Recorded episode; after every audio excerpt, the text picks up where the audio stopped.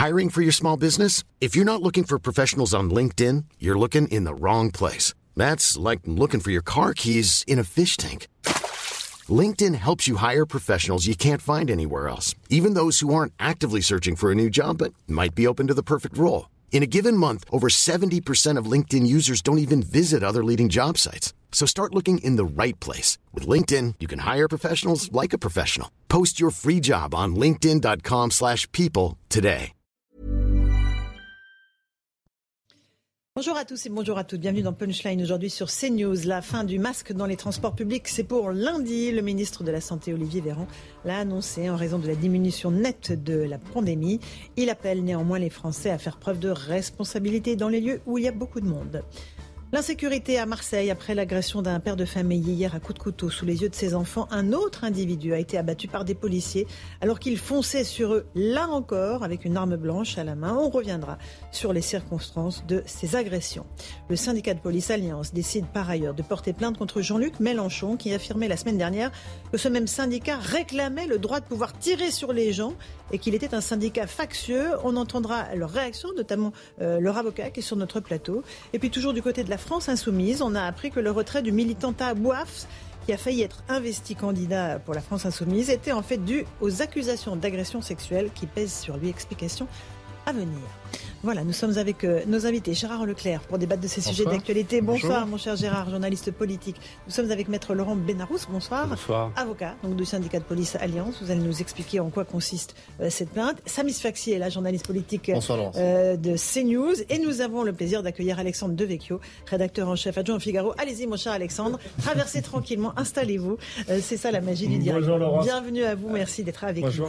On va parler de la plainte qu'Alliance dépose contre Jean-Luc Mélenchon avec vous, Maître. Mais d'abord, j'aimerais qu'on évoque cette enquête interne que vient d'ouvrir la France Insoumise sur des accusations de harcèlement sexuel et d'agression visant à Boafs. Le comité de suivi des violences sexistes et sexuelles de la France Insoumise a été saisi d'un témoignage qui concernerait les faits supposés de violences sexuelles reprochés à ce militant politique. Il a été confronté à ces accusations lundi, le 9 mai.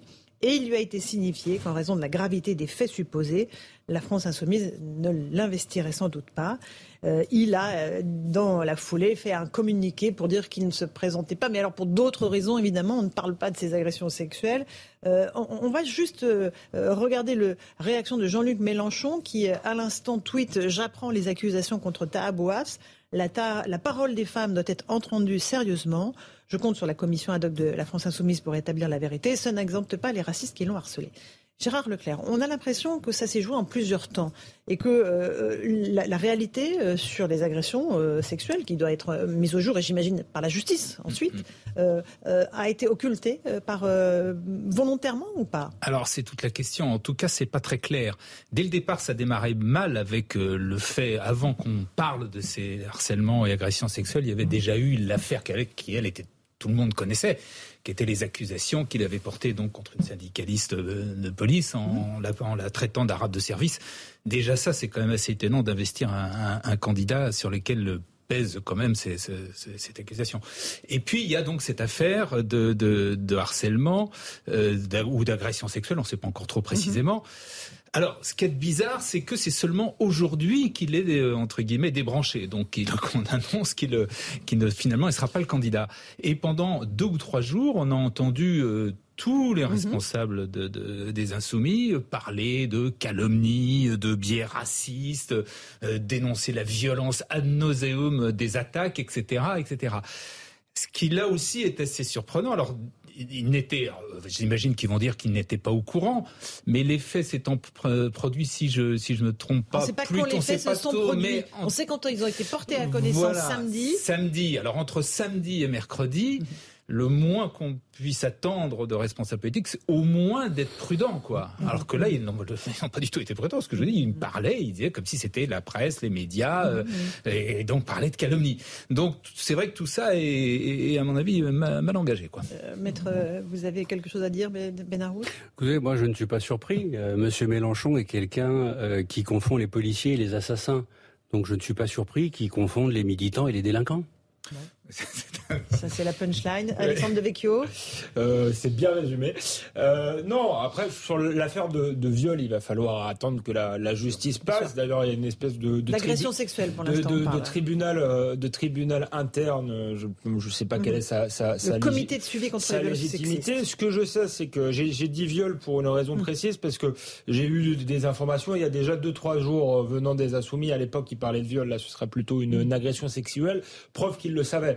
Euh, et qu'en fait ils l'ont débranché pour cette euh, raison-là, en faisant croire que c'était sous la pression euh, des racistes, alors que c'était que c'était pas le cas. Maintenant, depuis quand ils connaissaient les faits? Visiblement, il y a deux trois jours, ils les ils les connaissaient. Moi, je pense que le problème de Tahaboua, au-delà de cette, cette, affaire, parce qu'il faut respecter la, présomption d'innocence, c'était quand même son idéologie, c'est-à-dire une forme de racisme anti-blanc et anti-intégration d'une certaine manière, puisqu'il reprochait euh, à cette syndicaliste policière d'être trop bien intégrée, la traité d'arabe de, de service. C'est ça que ça voulait dire. C'est quelqu'un qui, euh, dans les manifestations euh, islamistes, avait crié à la Wagba devant le, Bataclan, qui expliquait à Benoît Hamon, qui pourtant en matière de communautarisme est pas mal, au moment où, enfin, qui, lui reprochait d'aller au, dîner du CRI, enfin des, des, choses comme ça. Donc une idéologie quand même communautariste, flirtant euh,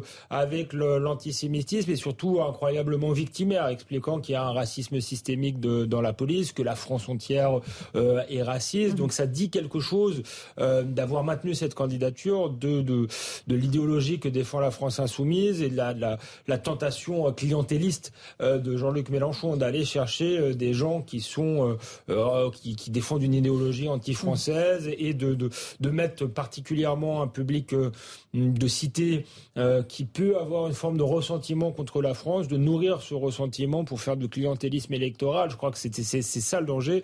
C'est ça qu'il lui faut qu'il faut reprocher au-delà de cette affaire dont il n'était pas forcément euh, au courant. Euh, je pense que comme ce qui a été dit auparavant, je partage le fait qu'il faut respecter d'abord la présomption d'innocence et puis ensuite de considérer que il va falloir entendre ces femmes. C'est hyper important et c'est d'abord ces femmes à, qui il faut d'abord, je pense, penser, il faut se féliciter aussi que du côté de la France insoumise, il y ait un comité de suivi des violences et des agressions et de harcèlement qui permet de recueillir cette qui permet aussi de recueillir ces paroles et encore une fois voir ce que ça va donner, ce que la justice euh, va, en tout cas, ce que le travail de la justice va donner. Moi, c'est sûr, juste sur le timing de la gestion de la France insoumise, que c'est un peu flou parce que c'est vrai que c'est samedi que ces témoignages sont portés à la connaissance de, de ce comité de suivi.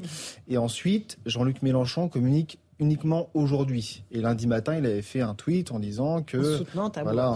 Donc, donc, donc c'est, je serais juste étonné d'apprendre que Jean-Luc Mélenchon n'ait pas été mis au courant euh, bien de, de, ces, de ces accusations-là dans le mm. comité de suivi au sein de la France Insoumise directement depuis samedi. C'est juste au niveau de la gestion.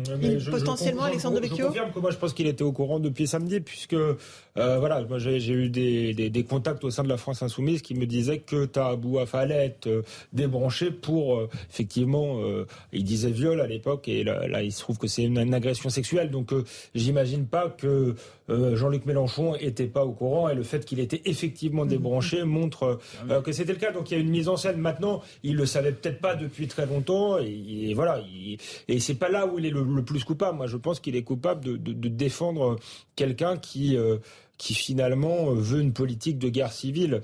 Et ce que ça montre aussi cette affaire, ce qui est intéressant, c'est les, limites de l'idéologie euh, intersectionnelle, puisque beaucoup à la France insoumise disent que euh, toutes les luttes doivent être solidaires entre elles et que au nom de l'antiracisme et surtout de la lutte contre l'islamophobie, il faut pas justement, enfin, faut fermer les yeux sur certaines violences faites aux femmes. On avait eu par exemple les militantes néo-féministes au moment des viols de Cologne qui expliquaient ben, comme comme c'était fait par des migrants qui étaient des victimes. Euh, il fallait euh, euh, essentiellement dénoncer les agressions sexuelles quand elles étaient le fait de, de mal blanc. On voit bien que là, ça se heurte à certaines limites et que même à l'intérieur de la France insoumise, visiblement, certaines militantes ne partagent pas cette vision des choses. Gérard Leclerc, vous voulez rajouter quelque chose? Effectivement, moi, ce, qui, que je trouve très étonnant et ce que je ne m'explique pas, c'est pourquoi, surtout si, comme vous le dites, il, il, il le savent depuis le, le week-end, pourquoi ils l'ont défendu comme ça pendant trois jours. Ça, c'est mmh, très étonnant. Ou alors, si vous, si vous, partez sur une ligne comme ça, dit quoi qu'il arrive, on le défend, vous ne lâchez pas le, le, le, le troisième jour. Quoi. Il, y a, il y a quelque chose qui est incompréhensible. Les mots qui étaient employés, y compris par, euh, par Mélenchon, quand il disait « je regrette de n'avoir pas réussi à le soutenir suffisamment pour que lui ne, ne demande pas... » Je ne crois pas que c'était Jean-Luc Mélenchon ah, C'est pas Mélenchon à démissionner. C'est Alexis Corbière. C'est Alexis Corbière, je me trompe. Bon. Mais en tout cas, tous l'ont soutenu et de façon, euh, de façon si, Jean-Luc Mélenchon dit qu'il qu le regrette effectivement de, ne, voilà. de, ne, pas avoir su le consoler, comme si c'était un enfant. En plus, il y a quelque chose, je trouve, une forme de race j'aime pas employer le mot raciste à tort et à travers, mais il y a quelque chose de très particulier. On a l'impression que Tahabouaf est une petite chose. Euh, encore une fois, c'est une espèce d'idéologie victimaire, puisqu'il se, puisqu'il est musulman, euh, euh, il n'a pas le droit au même traitement que les autres. J'ai envie de dire, hmm. en politique, on prend des coups, c'est comme ça. Donc, ça, ça, traduit une condescendance involontaire dans le, alors que paradoxalement, ils veulent s'affirmer comme antiracistes. Allez, il est 17h. Si vous nous rejoignez à l'instant sur CNews, le rappel des grands titres de l'actualité avec Mathieu Devez.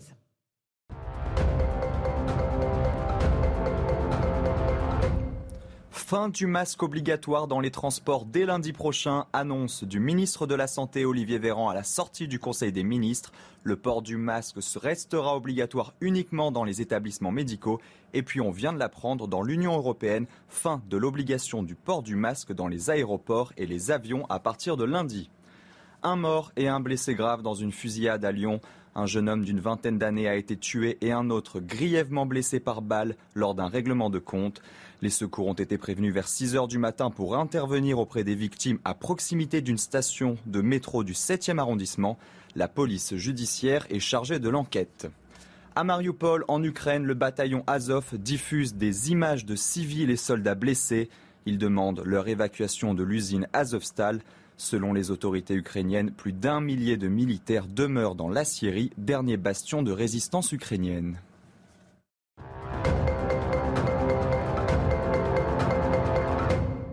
On se retrouve sur le plateau de Punchline avec Maître Laurent Benarous. Vous êtes, euh, je vous le disais, euh, l'avocat du syndicat de police Alliance qui a porté plainte, qui a décidé de porter plainte euh, contre Jean-Luc Mélenchon pour diffamation et injure publique. Cela fait suite à des propos qu'il a tenus le 7 mai lors d'un rassemblement organisé. On va écouter ce qu'il disait et puis vous allez nous expliquer pour quelles raisons vous avez décidé de porter plainte.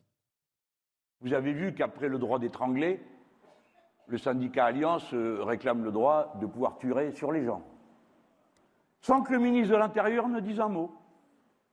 Et vous avez une manifestation où un syndicat factieux déclare que le problème de ce pays est de la police et la justice, et personne n'a rien à dire. Comment c'est possible? Je ne crois pas que quand je parle comme ça, je fais autre chose que de parler au nom des valeurs auxquelles nous croyons. Une police dans un État démocratique est nécessairement républicaine. Et je ne vois pas quel genre de délit de la circulation routière ou même de trafic mérite qu'une personne décide de l'application de la peine de mort à un autre et que ça soit son droit. Non, ce n'est pas possible. Nous ne l'acceptons pas.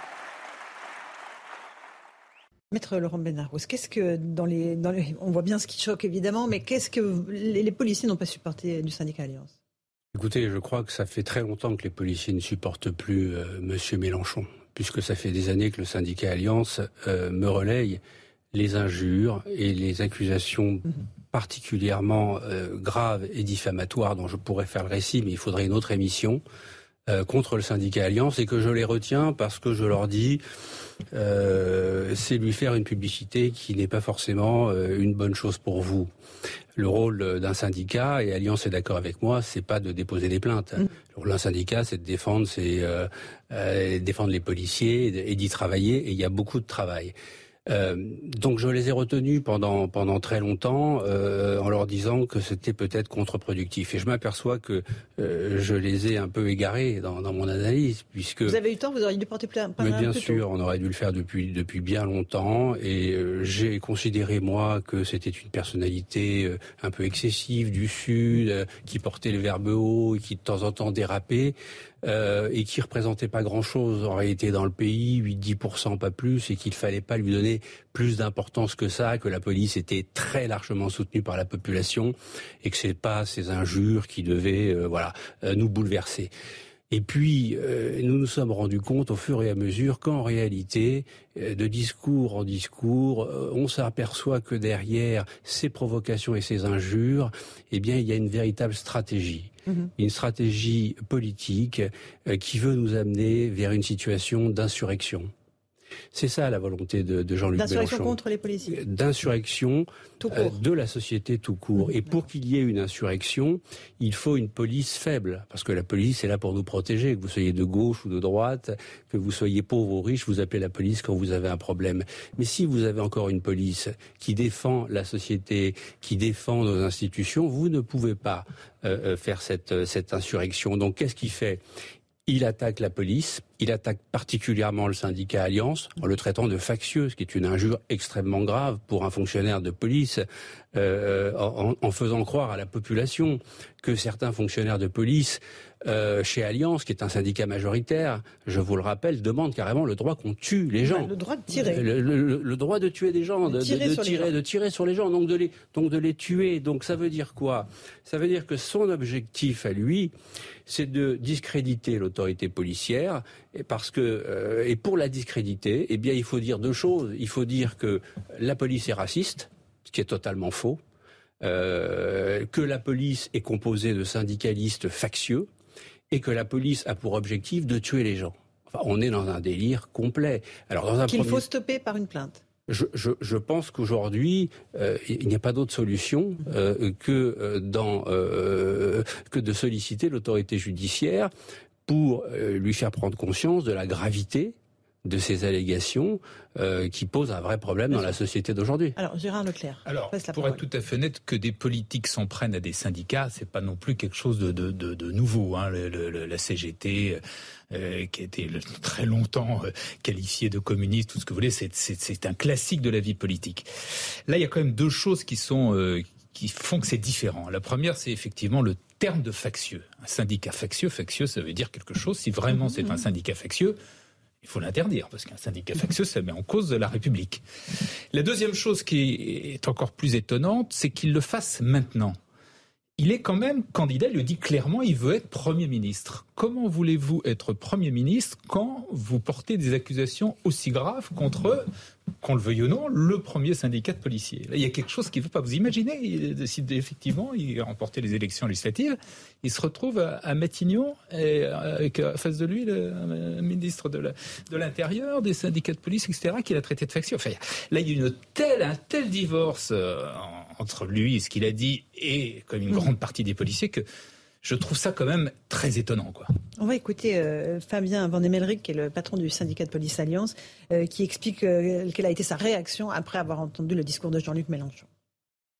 C'est une fois de plus les propos de trop, c'est-à-dire qu'il y en a eu beaucoup d'autres. On avait décidé de ne rien faire et ne pas faire de publicité à M. Mélenchon qui n'attendait que ça. Maintenant, vis-à-vis de la haine envers les policiers de manière générale et dont les porte-paroles euh, nous, sommes, on, ne pouvait plus accepter euh, comment dans un conseil politique, euh, je ne sais pas si on peut appeler ça comme ça, avec tous des élus de tous bords de gauche, on peut se permettre de parler de notre organisation comme un syndicat factieux ou comme un syndicat qui demande le droit d'étrangler ou le droit de tuer. C'est inadmissible, intolérable et il fallait réagir. On a décidé de réagir, on déposé plainte cette fois. Ça. Mise facile, le contentieux entre Jean-Luc Mélenchon et la, police date. Hein, il ne remonte pas d'hier. D'un petit moment, je me rappelle du mois de février, je crois, lorsque le syndicat Alliance avait fait cette espèce de congrès où il avait euh, auditionné euh, les différents candidats. Jean-Luc Mélenchon n'avait pas été invité et Jean-Luc Mélenchon avait considéré que c'était un, meeting d'extrême droite et que euh, voilà, ça n'avait rien d'un congrès syndical. On se rappelle aussi des propos de Jean-Luc Mélenchon sur certains policiers qu'il avait qualifiés de barbares. Donc ça fait très longtemps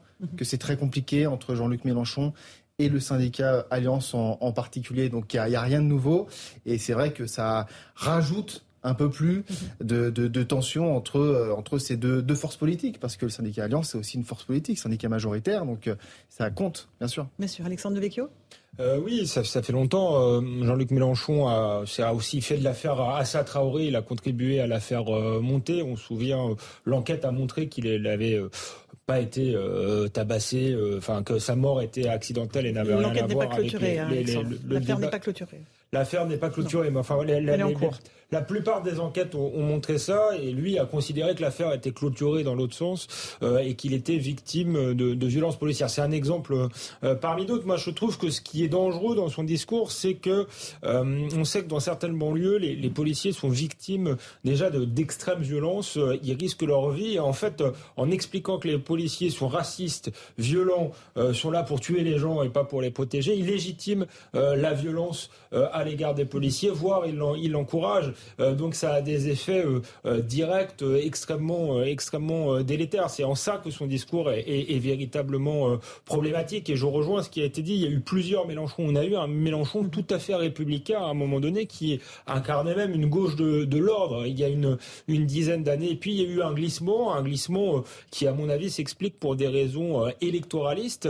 il y a cinq ans, les principales circonscriptions qu'il a remportées, ce sont dans des villes de banlieue. et il a sans doute pensé qu'en en, tenant ce, discours euh, victimaire, ce discours anti-français, anti-flic, euh, il engrangerait euh, des voix et, sans doute électoralement a-t-il eu raison puisque ça a eu l'air de fonctionner cette fois-ci. il a fait des scores exceptionnels en banlieue, en Seine-Saint-Denis notamment. Donc ça interroge aussi sur la sécession d'une partie de la France. Apparemment, une partie des Français se reconnaissent dans, ce discours et pensent réellement qu'on est dans un État raciste, et policiers. Il faut vraiment déconstruire euh, ce discours-là parce qu'il a des conséquences euh, sur le terrain et, on risque la vie de, policiers tous les jours et la sécurité des, habitants de, ces quartiers-là qui aimeraient que la police puisse faire son travail. Maître Benarous mais je, souscris tout, à fait. Ces propos sont perçus par les, les, policiers comme une incitation à la haine à leur rencontre.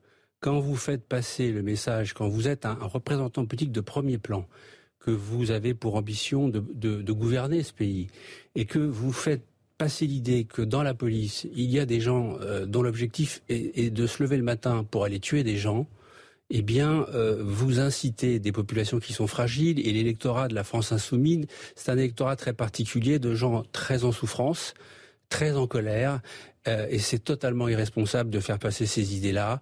Euh, euh, la haine est quelque chose d'inacceptable, et ce d'autant plus que cette population, cet électorat, c'est celui qui a le plus besoin de la police et la police c'est nos anges gardiens mm-hmm. donc il faut il faut les brosser dans le sens du poil et il faut pas les agresser de cette façon-là alors qu'ils sont en première ligne et qui subissent les violences euh, les premiers. Vous estimez que c'est une mise en danger de la vie des policiers? Ah, Moi, je considère que les, les provocations, la récurrence de ces provocations, de ces attaques qui sont d'une gravité inouïe, que je n'ai jamais entendu depuis que je suis la vie politique et je me suis longtemps passionné pour la vie politique, j'ai jamais entendu un responsable de premier plan euh, tenir des propos de cette gravité-là. Évidemment que ça, ça, a une, ça a une influence et c'est voulu.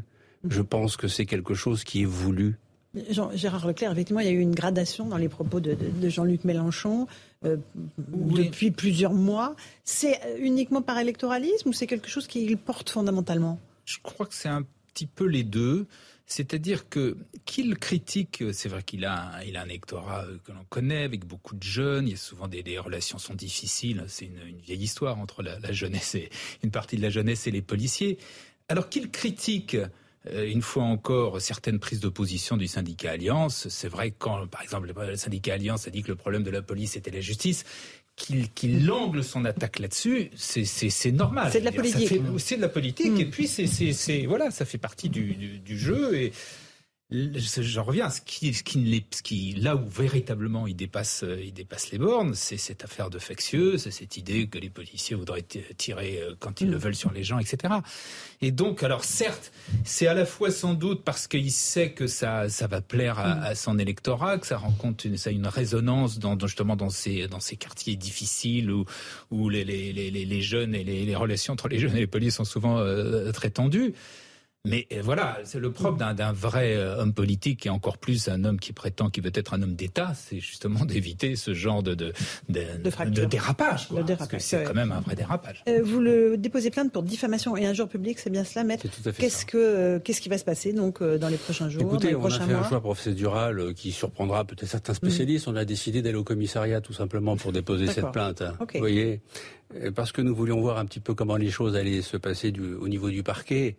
Euh, parce que, hormis le ministre de l'Intérieur, Gérard Darmanin, pour défendre la police, il n'y a pas beaucoup de monde. Hein. Il n'y a pas beaucoup de monde et on a envie de voir comment ça réagit. Voilà. Euh, il y avait d'autres possibilités de le faire par citation directe, par plainte simple, mais euh, le secrétaire général ira demain déposer sa plainte avec le constat d'huissier qui qui atteste des, des infractions qui ont été commises. Quelles sont les peines encourues Oh, les peines encourues, je généralement, elles sont graduées dans ce type d'affaires. Mais j'ai envie de vous dire que nous sommes dans la même stratégie qu'avec euh, Alain Soral ou Dieudonné.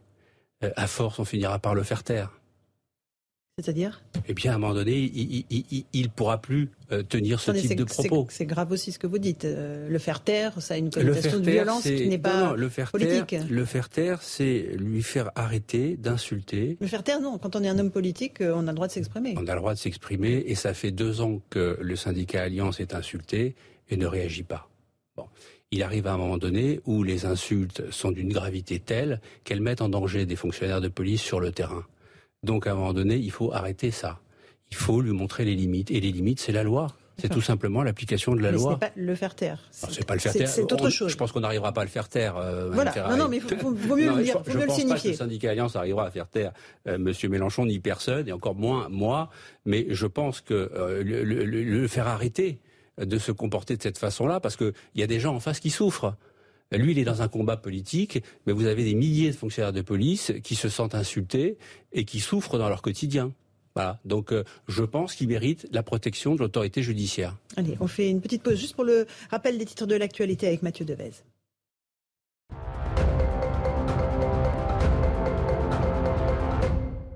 À Marseille, un homme armé d'un couteau a été abattu par la police. Les faits se sont produits aux alentours de 13h dans un magasin de la zone commerciale de La Valentine, dans l'est de Marseille. À ce stade de l'enquête, la piste terroriste n'est pas évoquée. L'enquête a été confiée à la police judiciaire. L'homme soupçonné d'avoir tué Antoine Aleno en le renversant dans la nuit de dimanche à lundi à Paris a été présenté à un juge d'instruction en vue de son éventuelle mise en examen. L'homme est soupçonné d'avoir percuté le restaurateur de 24 ans avec une voiture volée. Antoine Aleno est le fils du chef multi-étoilé Yannick Aleno. Le pape a reçu à Rome les épouses de soldats ukrainiens défendant Mariupol. Ces femmes de soldats du régiment Azov ont demandé au souverain pontife d'intervenir pour sauver la vie des militaires. Des militaires qui sont retranchés depuis plusieurs semaines dans la Syrie Azovstal, pilonnée par l'armée russe à Mariupol dans le sud-est de l'Ukraine.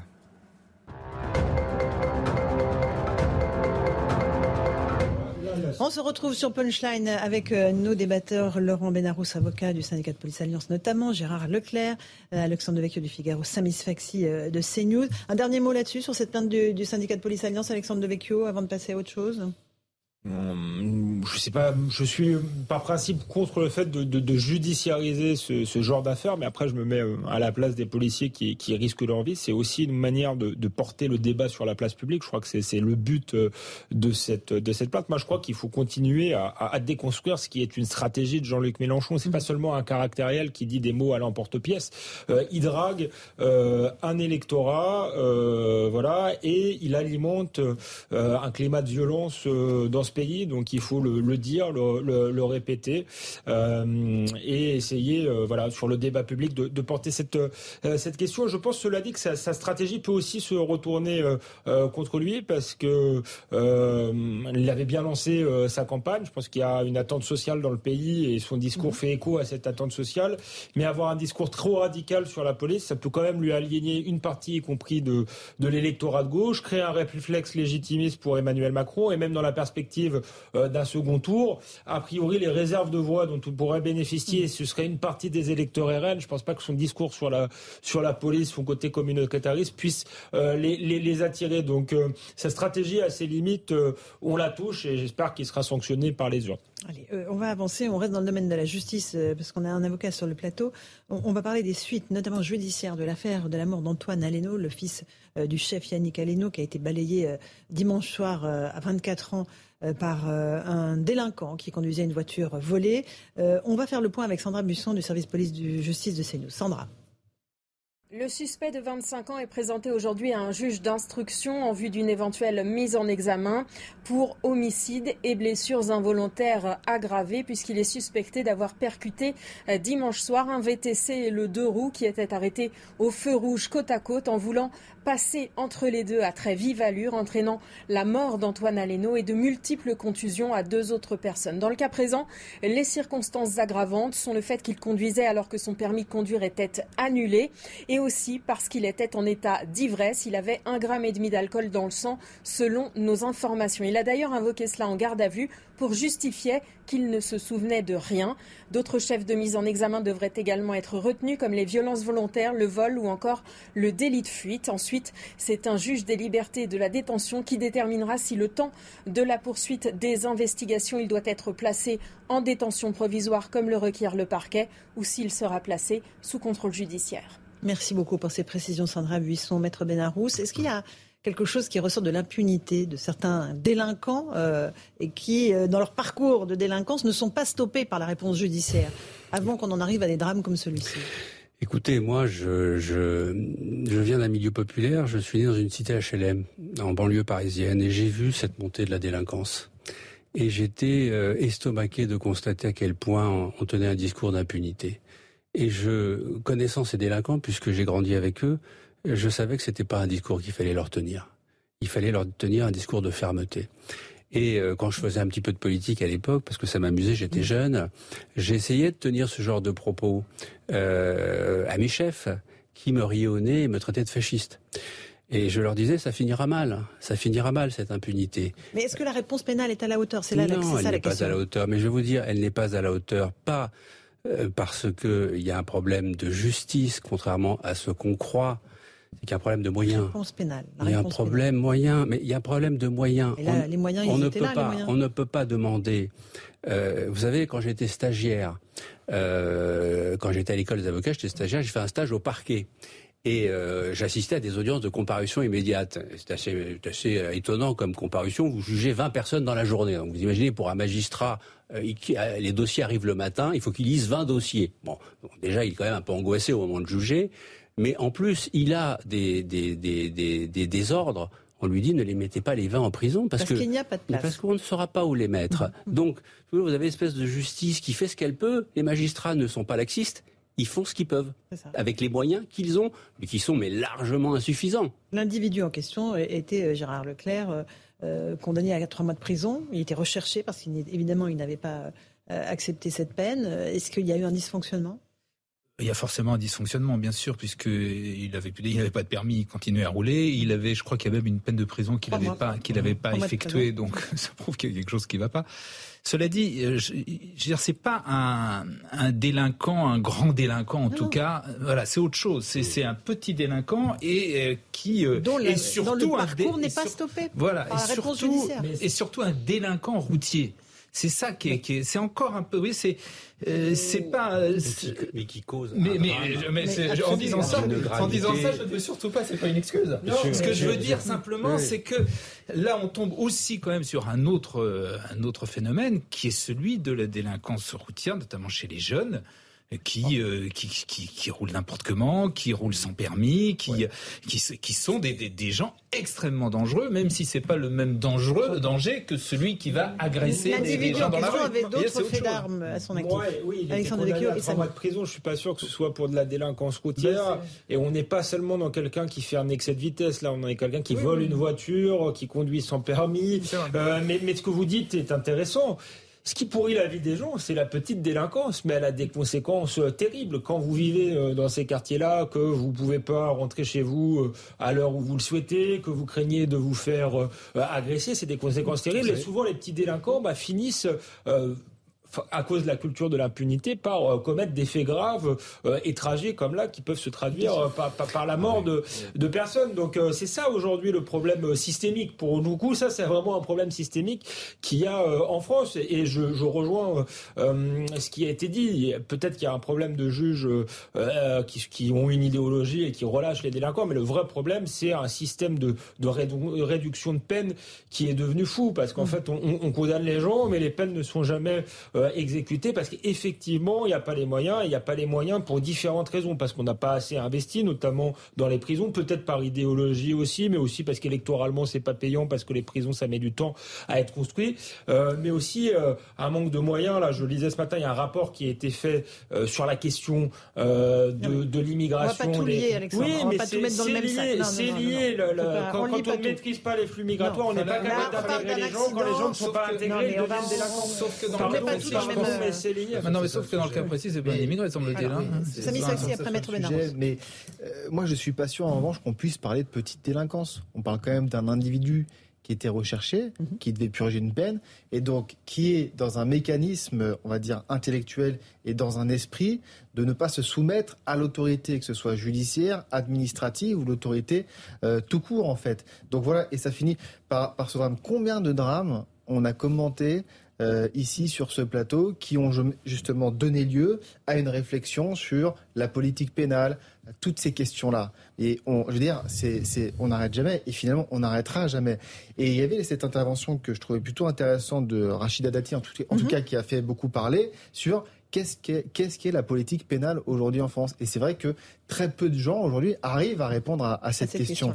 Donc on part d'un drame d'un fait divers dramatique pour arriver justement à la mise en cause, la mise en cause de, notre système judiciaire. Mhm. Euh, Maître Benarros, vous voulez rajouter quelque chose oui, avant je voulais simplement dire que ça a une incidence aussi sur les problèmes liés euh, euh, à, l'intégration des populations étrangères, puisque cette petite délinquance qui, qui pourrit la vie quotidienne des gens, mais vous ne pouvez pas l'imaginer, fait partir les gens, par exemple, dans les cités HLM. Moi, j'ai connu euh, cités HLM où il y avait beaucoup de blancs. Euh, il y avait beaucoup de blancs, euh, il y avait quelques arabes, et puis, euh, et puis très peu de noirs, des Antillais à l'époque, dans mm. les années 80. Eh bien, cette petite délinquance qui, était, qui correspondait à quoi? Cinq, six familles. C'était quasiment rien mais qui n'était pas sanctionné véritablement, c'est-à-dire qu'on les voyait rentrer, sortir en permanence, eh ben, a fait fuir des gens. Et qui est venu s'installer dans nos HLM qui étaient sympathiques eh bien, des populations immigrées. Et euh, euh, finalement, tous les blancs sont partis. Et donc ça a eu des conséquences très concrètes sur le mmh. terrain. La population blanche, voyant que cette immigration euh, n'était pas, ces comportements n'étaient pas sanctionnés, bah, ils, ont désespéré, ils sont partis. Gérard, un dernier mot Je suis pas tout à fait sûr que ce soit exactement le profil auquel on a souvent affaire. Lui, si j'ai si, bien lu, il, est, il avait un métier, il était couvreur. C'était pas, pas quelqu'un qui vivait uniquement de euh, petits trafics. C'est pas non plus. Et, et, alors, il faudrait vérifier, de voir de plus près, parce qu'on n'a pas tout à fait les, les, tout son antécédent, ses antécédents, etc. Mais c'est pas non plus, semble-t-il, à part une série de délits routiers et je crois une fois une escroquerie, vol, de, voilà. Mais oui, c'est pas, c'est pas quand même le, Il y a un vrai parcours de délinquance. Allez, on fait une petite pause. On se retrouve dans un instant. On fera le rappel des titres de l'actualité. On parlera aussi de l'insécurité à Marseille. À tout de suite. 17h30 sur CNews, bienvenue si vous nous rejoignez dans Punchline. Tout de suite le rappel des titres de l'actualité avec Mathieu Devez.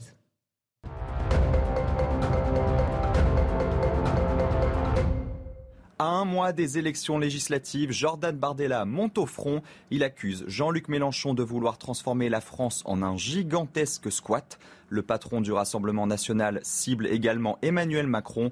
Entre la République McKinsey et la République Traoré, j'appelle les Français à choisir la République française. Une attaque alors que Marine Le Pen et Jean-Luc Mélenchon se disputent la place de premier opposant à Emmanuel Macron.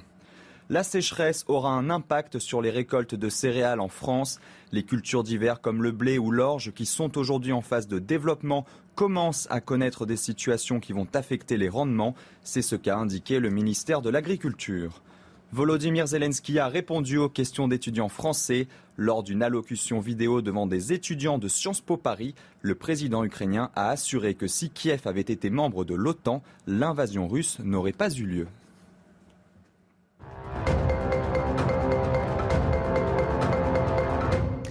On se retrouve sur le plateau de Punchline avec Gérard Leclerc. Joseph Massescaron nous a rejoint. Bonsoir. Écrivain, nous sommes avec Alexandre Devecchio du Figaro et Samy Sfaxi de CNews. On va évoquer Marseille. Euh, un homme armé d'un couteau a été abattu euh, aujourd'hui par la police dans une zone commerciale. Il était menaçant, il s'est précipité sur les forces de l'ordre, il n'a pas fait de blessés autour de lui et euh, les policiers ont fait usage de leurs armes pour le stopper. Gérald Darmanin a félicité les policiers qui ont neutralisé l'assaillant. Et puis Marseille encore, parce que décidément c'est tous les les jours dans la cité phocéenne. Une autre agression au couteau, cette fois d'un père de famille qui était tranquillement devant un collège, tout cela sous les yeux de ses enfants. Explication Laure Parra et Sophia Dolé. Devant l'entrée de l'établissement Sévigné du 13e arrondissement de Marseille, l'agression au couteau survenue hier soir est encore dans la tête des parents venus accompagner leurs enfants. Mais enfin, quand on entend des choses comme ça, euh, on se dit que bon, euh, euh, raison de plus d'être là. Il faut penser aussi à l'enfant de ce monsieur, ce pauvre monsieur, qui va être traumatisé. C'est pas normal. Une rentrée des classes qui s'est déroulée en présence d'une patrouille de police. Pour Marie-Agnès Pellerano, directrice de l'école primaire du groupe scolaire, le plus important maintenant, c'est l'encadrement et le suivi des enfants. Tout est mis en place pour leur accueil, euh, pour le personnel. On a une cellule euh, d'écoute psychologique. Selon les derniers éléments de l'enquête, au moment de l'agression, la victime, un père de famille, se trouvait dans sa voiture et il surveillait son bébé alors que ses deux autres enfants jouaient dans un parc 50 mètres plus loin. L'individu lui a alors asséné plusieurs coups de couteau suisse à la gorge.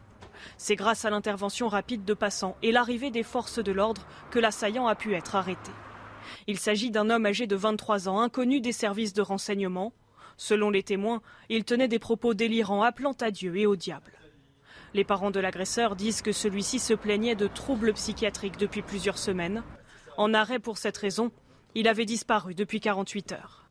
Voilà pour les explications de ce qui s'est passé à Marseille. Joseph Massescaron, on a le sentiment que l'insécurité qui a été euh, un peu mise de côté pendant toute la campagne électorale, est en train de, de reprendre le dessus par la réalité des faits qui se produisent tous les jours dans notre pays bah, L'insécurité, elle ne s'est pas arrêtée pendant la campagne électorale. C'est-à-dire il y a eu le choix, il y a une sorte d'ailleurs d'une forme de, soulagement euh, d'une partie de nos éditorialistes et publicistes en disant Wow, ça y est, on va parler d'autre chose que de l'insécurité, on va parler du pouvoir d'achat. Et hop, hop, ils sont tous, euh, comme une bande de lémuriens, ils sont tous partis sur le pouvoir d'achat, pardonnez-moi, et ils, ont été, ils étaient absolument ravis. Voilà. Donc ça n'a pas fait l'affaire, évidemment, d'un certain nombre de candidats. Mais, et, là, tout d'un coup, on a eu l'impression que euh, on passait en effet d'un thème à l'autre et que euh, les thèmes de l'insécurité... Voilà. Et alors, qu'est-ce qui déterminait Encore une fois, c'était les sondages. Mmh. D'ailleurs, euh, il y a un moment donné, il faudra faire. Euh, euh, enfin, j'espère que nos historiens, les historiens des idées politiques, feront une place particulière au sondage sur cette campagne, sur cette dernière campagne présidentielle, hein, parce que ça a été vraiment les acteurs, les premiers acteurs, à tout point de vue. Vous pensez qu'ils ont, les sondeurs ont dicté les thèmes. même qu'on peut se demander si c'était pas un suffrage censitaire auquel on a, auquel on a. Vous pensez pas qu'il y a eu une réalité quand même sur le pouvoir d'achat aussi? Il y a eu, il y a une réalité de pouvoir d'achat, mais en permanence, il y avait des sondages qui martelaient en disant voilà, il faisait le pouvoir d'achat ici, et puis l'insécurité après, après, après. Voilà. Alors, peut-être que je, ne dis pas que ce n'est pas vrai, mais je dis qu'en tout cas, euh, à partir de ce moment-là, parce qu'à partir euh, s'appuyant justement sur les sondages, à partir de ce moment-là, l'insécurité a disparu. Alors, le, problème, le problème toujours, c'est que l'insécurité, bien sûr, n'avait pas, euh, n'avait pas disparu, qu'il était tout à fait normal de faire la place qui, revenait au pouvoir d'achat, mais que ensuite après, quand des événements euh, dramatiques comme ceux-ci surviennent et que l'insécurité revient, qu'est-ce qui se passe? Il y a évidemment une frange de la population qui va dire ça y est, on a masqué quelque chose. Or, on n'a rien masqué. Bien sûr, évidemment, l'insécurité a continué mmh. de se dérouler exactement de la même manière.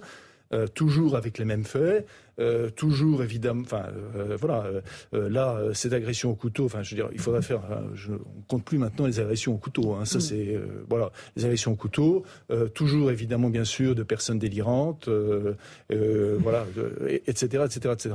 Donc on a l'impression de, de, de revivre, c'est vraiment une histoire sans fin qu'on vit. D'accord, Gérard Leclerc. Oui, bon, d'une part, l'insécurité, on en a quand même parlé. Euh, les sondages, on peut pas, quand ça nous arrange, dire c'est très bien, quand ça nous arrange pas, dire ça veut rien dire. Les sondages marquaient, marquaient effectivement. J'ai jamais dit ça. J'ai pas dit que ça veut rien dire. Mais les, les, sondages. Euh, commencez pas à caricaturer. Non, je caricature pas. Je dis simplement que sur le pouvoir d'achat, c'est, je ne veux pas les sondeurs qui ont décidé. C'est vraiment devenu, semble-t-il, la première priorité des Français. Il y a eu d'autres sujets qui auraient mérité également, euh, de mon point de vue, d'être davantage évoqués.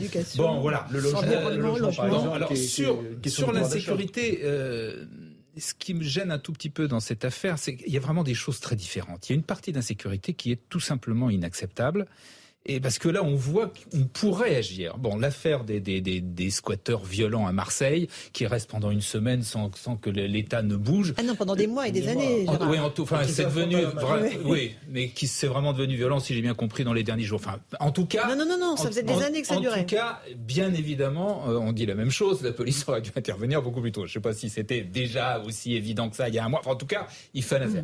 Bon, il y a d'autres. évident à partir du moment où CNews en a parlé. Hein, il y a d'autres. Il y a une. Pardon de cette. C'est tout. C'est très bien.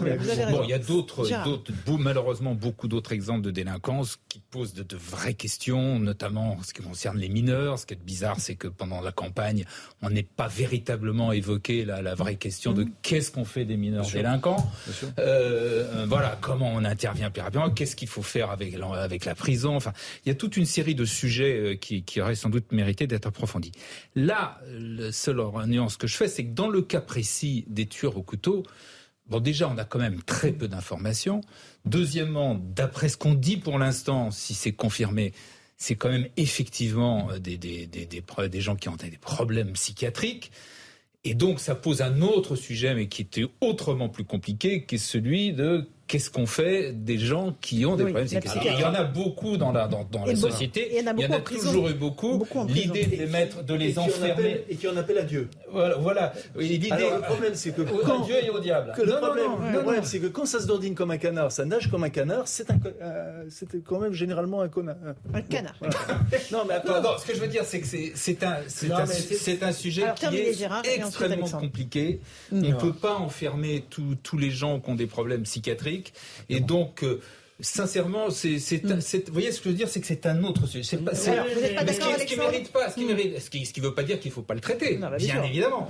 mais, euh, et réfléchir mm. effectivement pourquoi ce, ce, ce, développement, si je puis dire, des, des, des, des, attaques au couteau, enfin tout ça interpelle. Mais, mais c'est pas la même, c'est pas la même chose de la. De, non, mais, je trouve ça intéressant de la manière dont, dont, Gérard Leclerc aborde le débat, et moi je l'aborderai exactement de la manière euh, opposée. Sans doute y a-t-il un problème spécifique avec les hôpitaux euh, euh, psychiatriques. Il est sans doute pas nouveau. Euh, d'ailleurs, vous, vous, remarquerez, peut-être qu'il n'y avait pas autant d'attaques au couteau il y a 15 ans, où il y avait déjà ce problème du fait qu'on ne savait pas où placer les, les, les, fous. mais de la manière dont vous l'abordez, à chaque fois, on prend une partie où on se concentre sur un détail pour oublier qu'on a un phénomène d'ensemble. Moi, je crois que les, Français ont des yeux, ont des yeux pour voir. Et, alors peut-être que sur un fait, effectivement, c'est un fait isolé de quelqu'un qui est fragile psychiatriquement, euh, mais enfin, on a un problème euh, en réalité systémique euh, de violence. Un livre comme La France Orange Mécanique,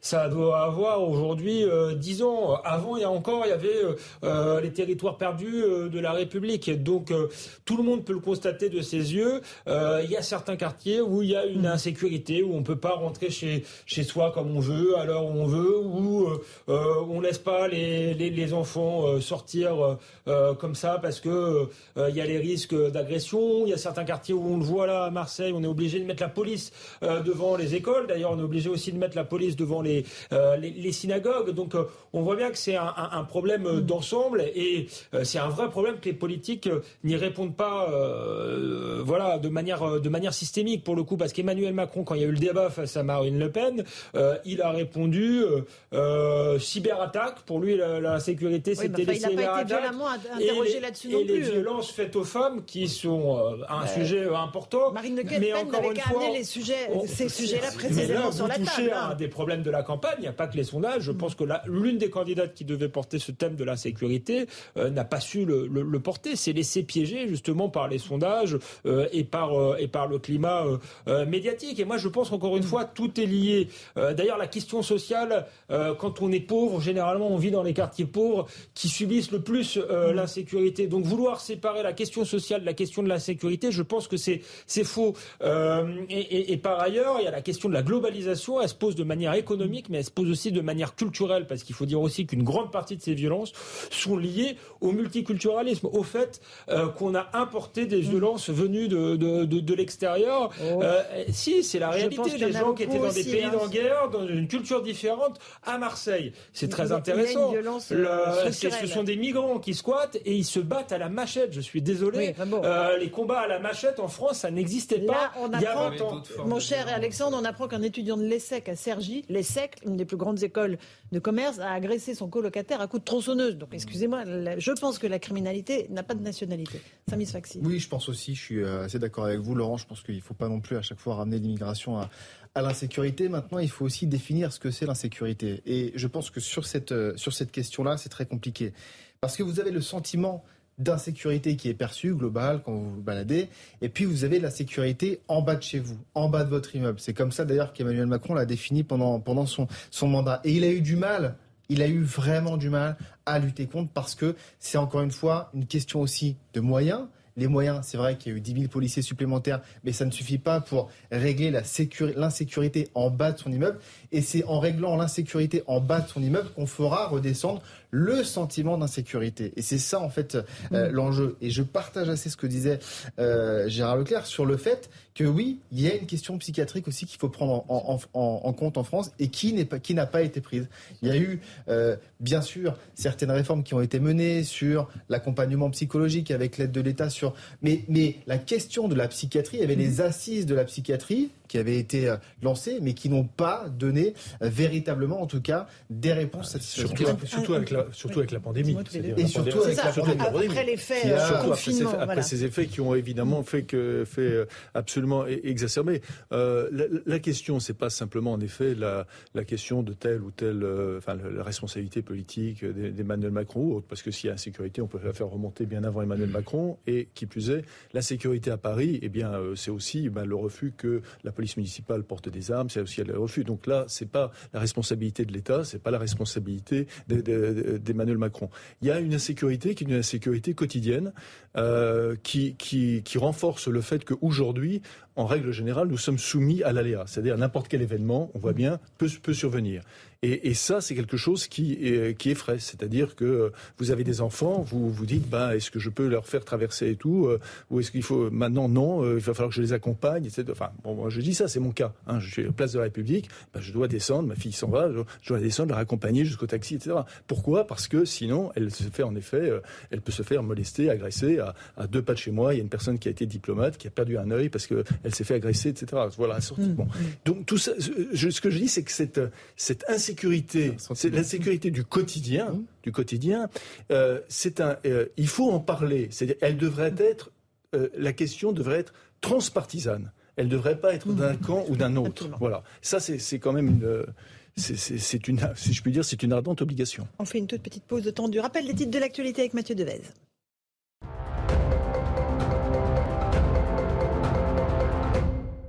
En France, fin du masque obligatoire dans les transports dès lundi prochain. Annonce du ministre de la Santé Olivier Véran à la sortie du Conseil des ministres. Le port du masque restera obligatoire uniquement dans les établissements médicaux.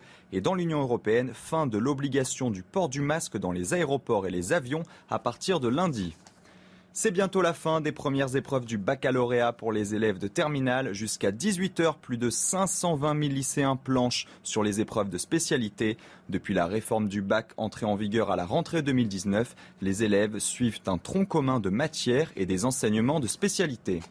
À Paris, les Champs-Élysées vont être verdis et rafraîchis. La ville va rénover les jardins autour des Champs-Élysées. Euh, et réduire la place de la voiture autour de l'Arc de Triomphe d'ici les Jeux Olympiques en 2024.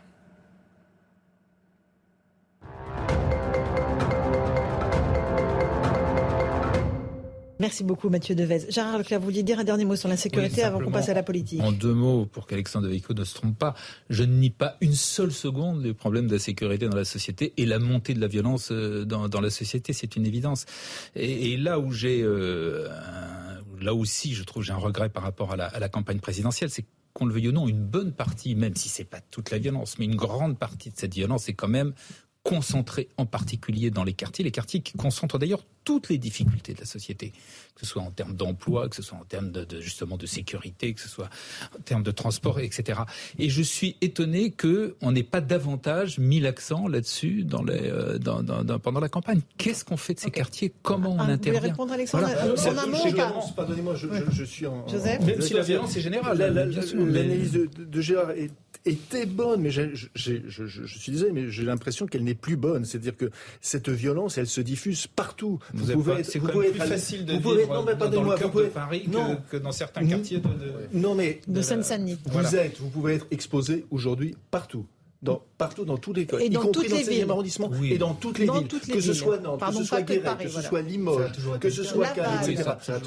Pas, à ce point de vue-là. C'est-à-dire qu'aujourd'hui, le problème, c'est-à-dire qu'un regard un seul regard qui va être mal interprété, qui va être interprété comme une, un manque de respect parce que d'une manière, dans une culture fantasmagorique, euh, évidemment le regard peut porter je ne sais pas trop quoi, etc., qui ne correspondent pas à notre culture propre, à, la nôtre. Eh bien, ça, à ce moment-là, ça, ça, peut en effet déchaîner tout de suite, évidemment, une agression. Mais c'est vrai, enfin, je veux dire, je, l'ai vécu, les personnes qui nous écoutent, je suis sûr qu'elles l'ont vécu, que l'un simple regard aujourd'hui, n'importe où, peut vous mettre en danger. Bien sûr. Euh, Alexandre, le dernier mot après. Juste, je vous visais pas, euh, vous euh, Gérard Leclerc, je disais qu'il y avait une manière euh, des politiques, notamment, de découper les sujets euh, en tranches pour pas voir à quel point les sujets étaient liés, étaient des sujets globaux.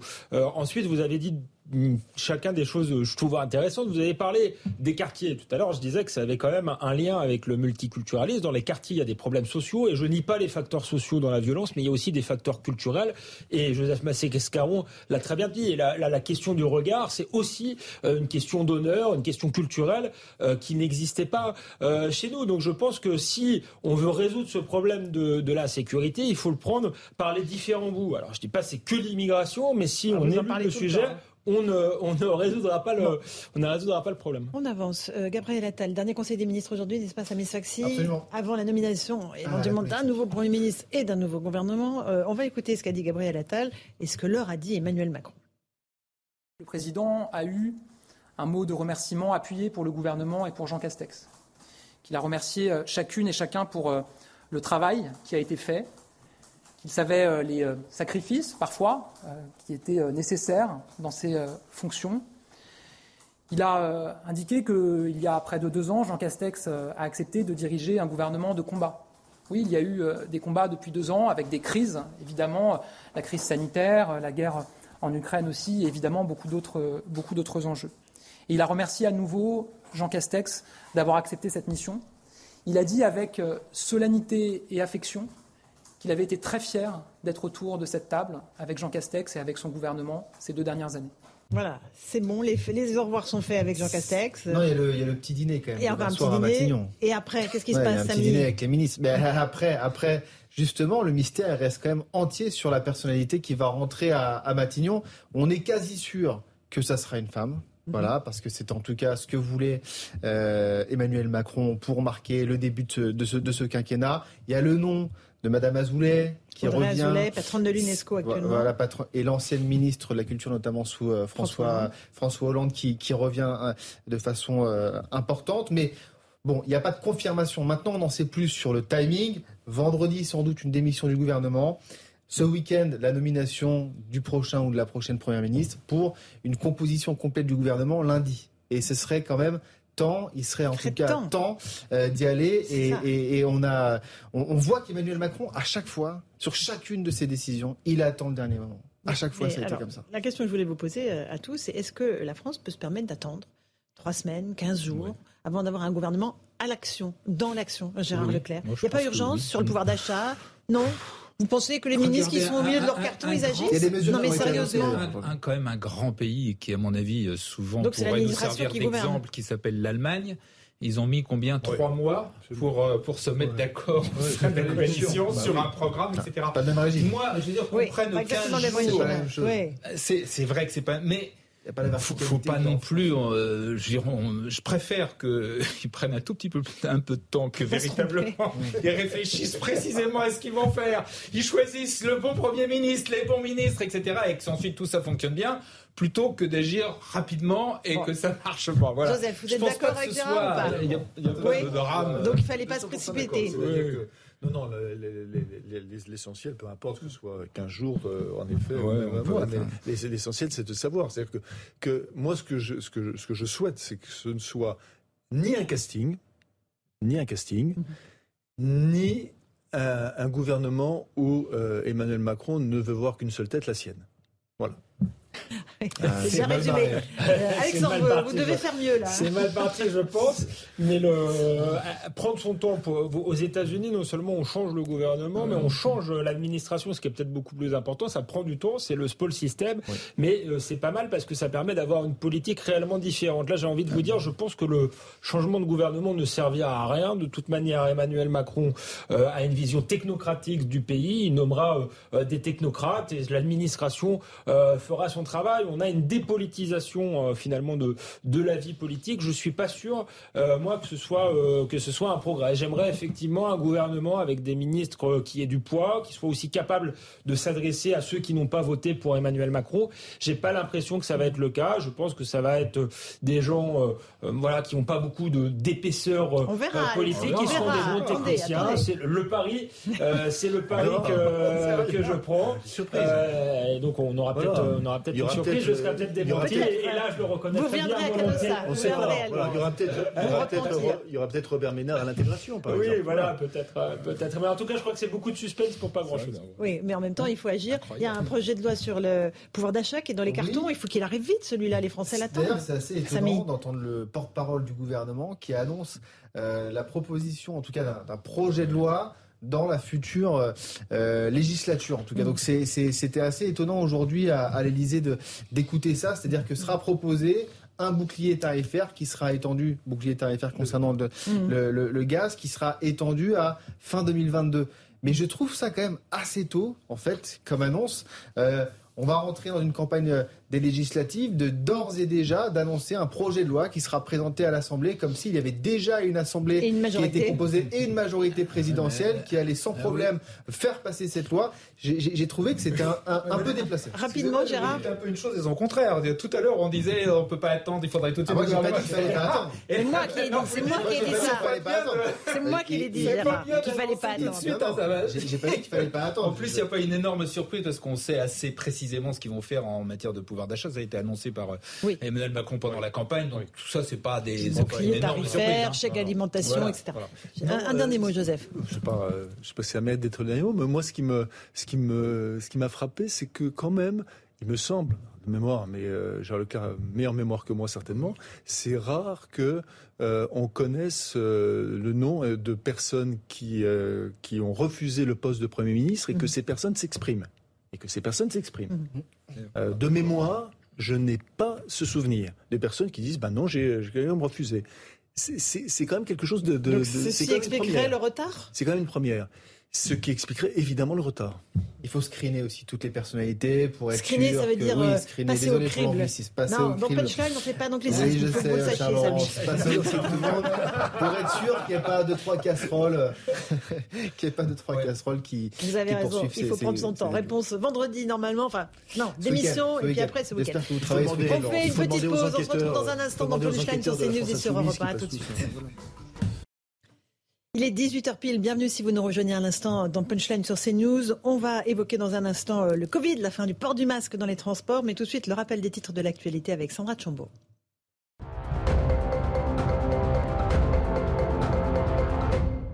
Plus d'un millier de militaires ukrainiens, dont des centaines de blessés, se trouvent dans la Syrie Azovstal. L'armée ukrainienne a dévoilé ces images du bataillon Azov, des photos qui témoignent de la brutalité des combats. Le site est toujours assiégé par les troupes russes à Mariupol, dans le sud-est de l'Ukraine.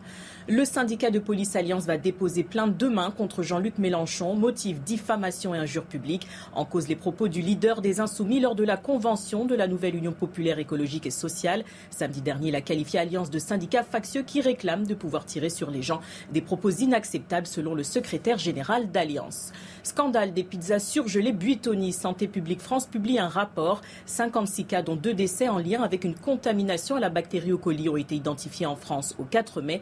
Une dizaine de plaintes ont été déposées, la dernière en date hier. Apple arrête la production de l'iPod. La toute première génération du baladeur phare de la marque a été lancée en octobre 2001. 450 millions d'exemplaires ont été vendus dans le monde depuis son lancement. Le dernier modèle date de 2019.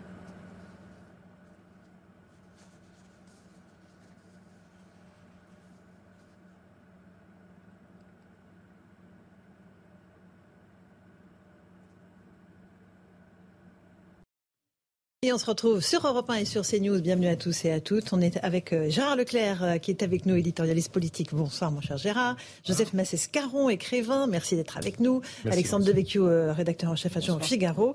Bonsoir Gilles Maintré, essayiste. Bonsoir, mon cher ami. On va parler de cette bonne nouvelle, il n'y en a pas beaucoup par les temps qui courent, la fin du port du masque dans les transports en commun, annonce faite par Olivier Véran en raison de la diminution des cas de Covid en France. Écoutez le ministre de la Santé. À partir de lundi 16 mai, le port du masque ne sera plus obligatoire dans l'ensemble des transports en commun dans notre pays. Plus obligatoire, mais recommandé. Pourquoi? D'abord, cela, cela s'inscrit dans la stratégie euh, globale de réduction progressive des mesures de freinage en cours dans notre pays, parce que, comme l'a dit euh, Gabriel Attal, la situation épidémique s'améliore. Nous ne sommes pas encore sortis de cette cinquième vague. La, pandémie n'est pas terminée, mais le nombre de nouveaux diagnostics au quotidien diminue. La situation hospitalière s'améliore. Et donc, nous considérons qu'il n'est plus adapté de maintenir cette obligation de port du masque dans les transports en commun. Donc à partir de lundi 16 mai, ça fera un peu de respiration, d'autant que les températures sont en train d'augmenter dans notre pays. Effectivement, voilà pour le ministre de la Santé, Gérard Leclerc. On note qu'il n'a pas parlé euh, de l'obligation, la fin de l'obligation vaccinale pour les soignants. C'est deux sujets qui, n'ont pas, euh, ne sont pas corrélés pour l'instant. Mais sur le masque, c'est logique, euh, mais c'est bien c'est logique parce que on suit ce que les autres pays ont fait avant nous, qu'il y avait un décalage dans, dans, dans, dans l'épidémie, et donc des pays comme la, la Grande-Bretagne, l'Espagne, etc. l'ont fait. Donc on arrive derrière. C'est un démenti à tous ceux. faut quand même rappeler qu'il y a un certain nombre de temps, des gens, des gens nous disaient que le masque, on n'en finirait jamais, que c'était... Qu'est-ce qu'on a entendu là-dessus hein, C'était une façon de, de, de museler l'opinion, etc., etc. Bon voilà, tout ça est absurde. On a fait la politique qui n'avait rien de génial, mais qui a été menée à peu près dans tous les pays, qui a consisté effectivement, avec après des cafouillages au début sur est-ce qu'il faut le mettre, si on veut le mettre, etc. On n'en avait pas en plus. Et puis voilà, on arrive. C'est quand même la bonne nouvelle, c'est qu'on a vraiment le, la confirmation qu'on est en train de sortir. Voilà, on Mais est en train... Joseph Mattescaron, le ministre de la Santé, dit aussi qu'il y aura forcément des variants à la rentrée qui sont déjà en train de circuler dans l'hémisphère, notre hémisphère. Oui, en Afrique du Sud notamment. Voilà, et donc il va falloir être très prudent et que le masque, euh, même si on l'enlève maintenant, il faudra s'apprêter à le remettre. Euh, oui, pour ma... Ah bah écoutez, c'est simple, pour ma part, je continue à le mettre dans les transports en commun. Je le dis franchement. Responsabilité. Hein. Je vais me faire tailler les coupières sur Twitter, mais c'est pas grave. Je continue à le mettre dans les transports en commun. Euh, j'étais à Londres ce, ce, week-end. Euh, bah, la plupart des Anglais euh, le, mettent, hein, même si c'est en effet Gérard raison, c'est obligatoire, mais, mais très ils le mettent parce que c'est un élément, c'est un élément préventif.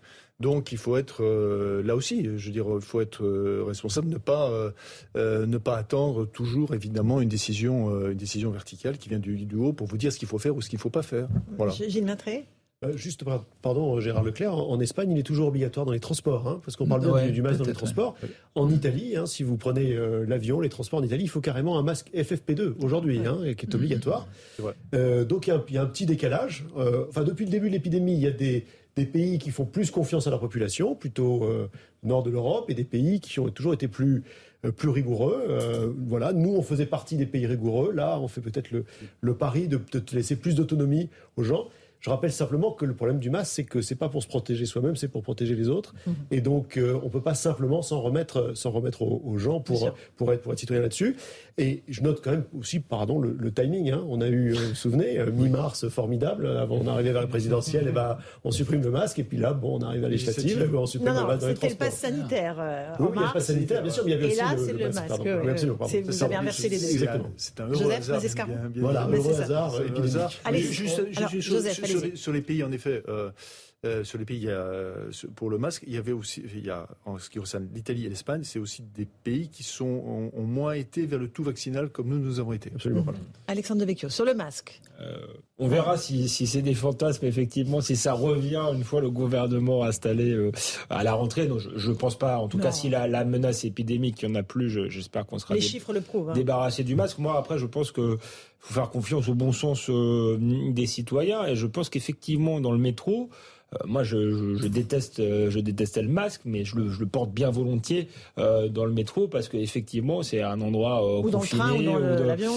effectivement, ça, peut être, ça peut être utile. Maintenant, je me, réjouis qu'on en ait, qu'on en ait fini, qu'on fasse confiance aux gens. Après tout, quand même beaucoup de gens vaccinés, ceux qui souhaitent avoir un surcroît de protection parce qu'ils sont fragiles, libre à eux de mettre un masque et un masque FFP2. On a beaucoup dit que le gouvernement a infantilisé les Français. Évidemment on parle du confinement, du pass euh, vaccinal, etc.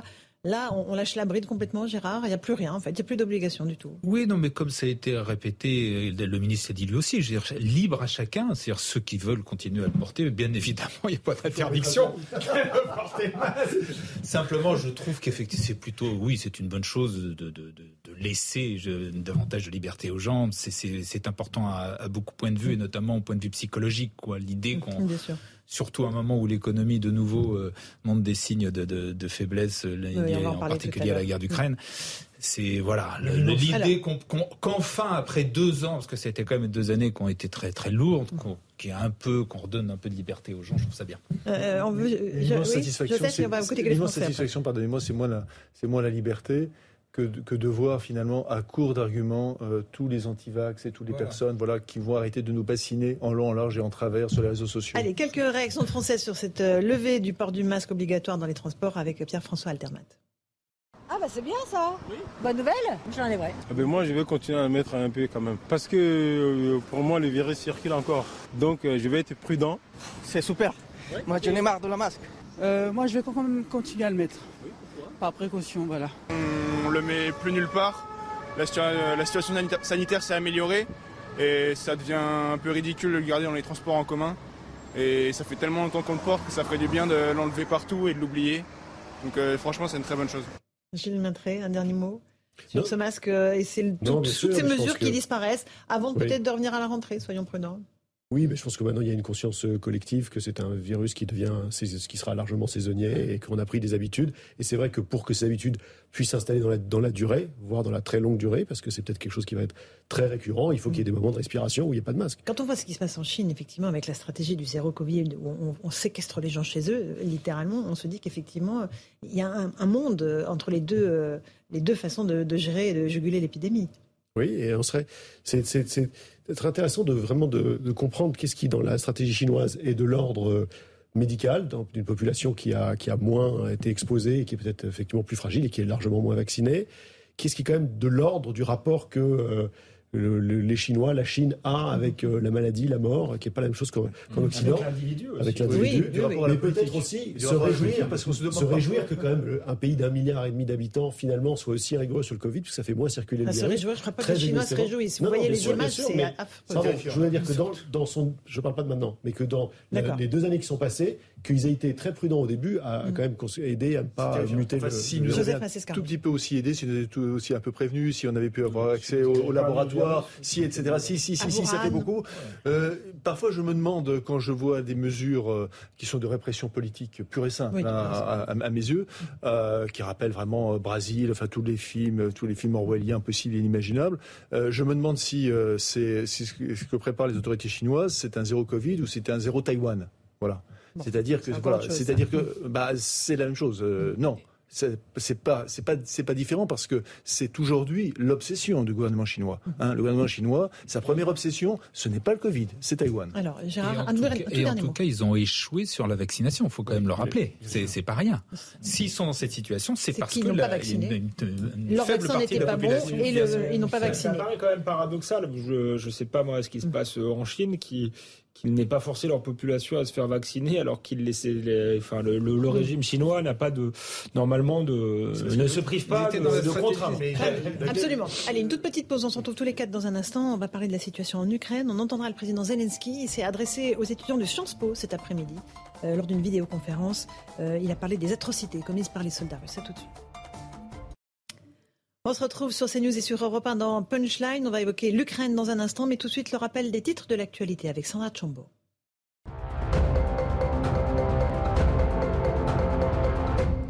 Le Rassemblement national présente 569 candidats aux législatives des 12 et 19 juin prochains, parmi eux Marine Le Pen. Elle entend conforter sa place de première opposante à Emmanuel Macron. Selon Robert Ménard, le maire de Béziers, une majorité pour Macron serait un moindre mal face au danger que représente Mélenchon. Il appelle à une union des droites.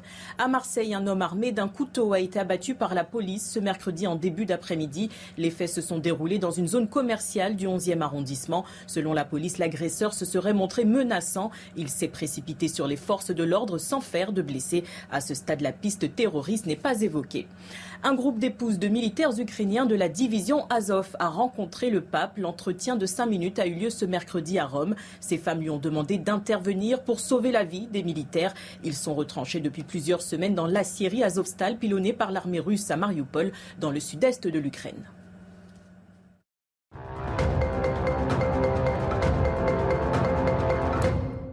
On va évoquer justement l'Ukraine avec le président Zelensky qui s'est exprimé en visioconférence devant les étudiants de Sciences Po euh, à Paris. Il a décrit par le menu les atrocités commises par les soldats russes sur des Ukrainiens, notamment des, enfants violés devant les yeux de leurs parents. Écoutons le président Zelensky. Pourquoi les militaires russes qui ont occupé le territoire de l'Ukraine ont maltraité les gens avec autant de plaisir et en si grand nombre. Pourquoi non seulement ils ne faisaient pas que tuer les gens, mais aussi à les violer, à torturer? Pourquoi?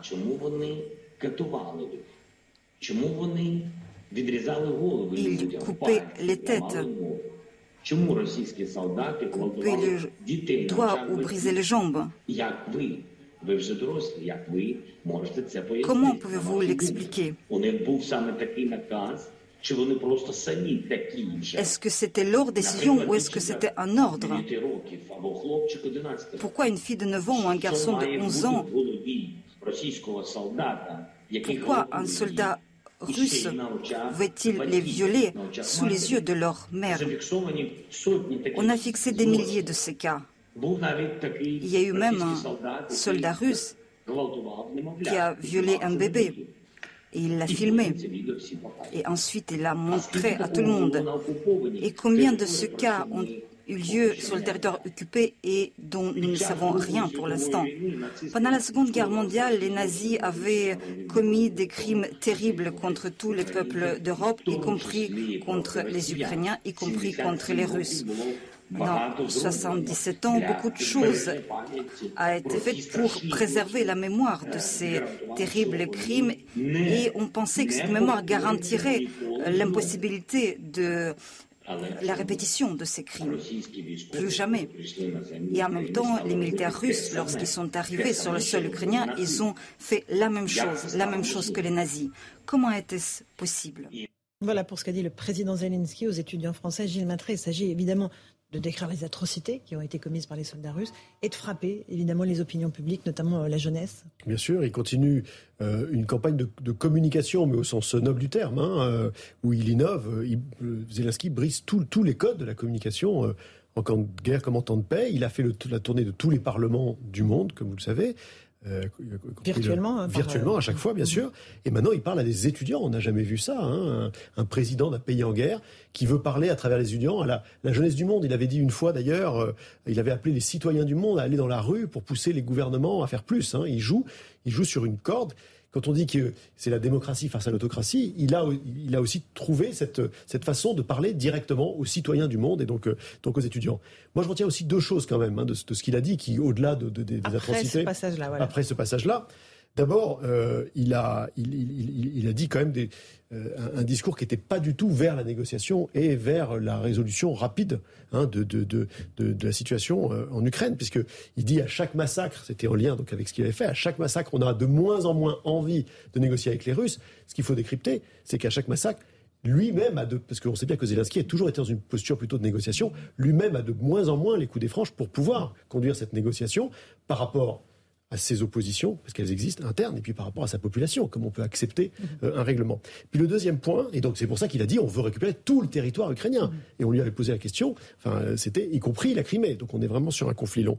Et la deuxième chose, c'est qu'il a répondu quand même au discours d'Emmanuel Macron. Ah, qui lui avait dit qu'il va falloir des dizaines d'années avant que l'Ukraine. Des décennies, des décennies avant d'entrer dans l'Union européenne, Mais vous inquiétez pas, on vous a créé, euh, on vous a créé un machin, c'est la communauté politique européenne. Mm. Mais c'est très bien, vous serez avec les Albanais, les Macédoniens, euh, les Kosovars. Les Britanniques. Et les Britanniques. N'oubliez pas les Britanniques, voilà. qui ont fait le Brexit. Euh, c'est un club chic.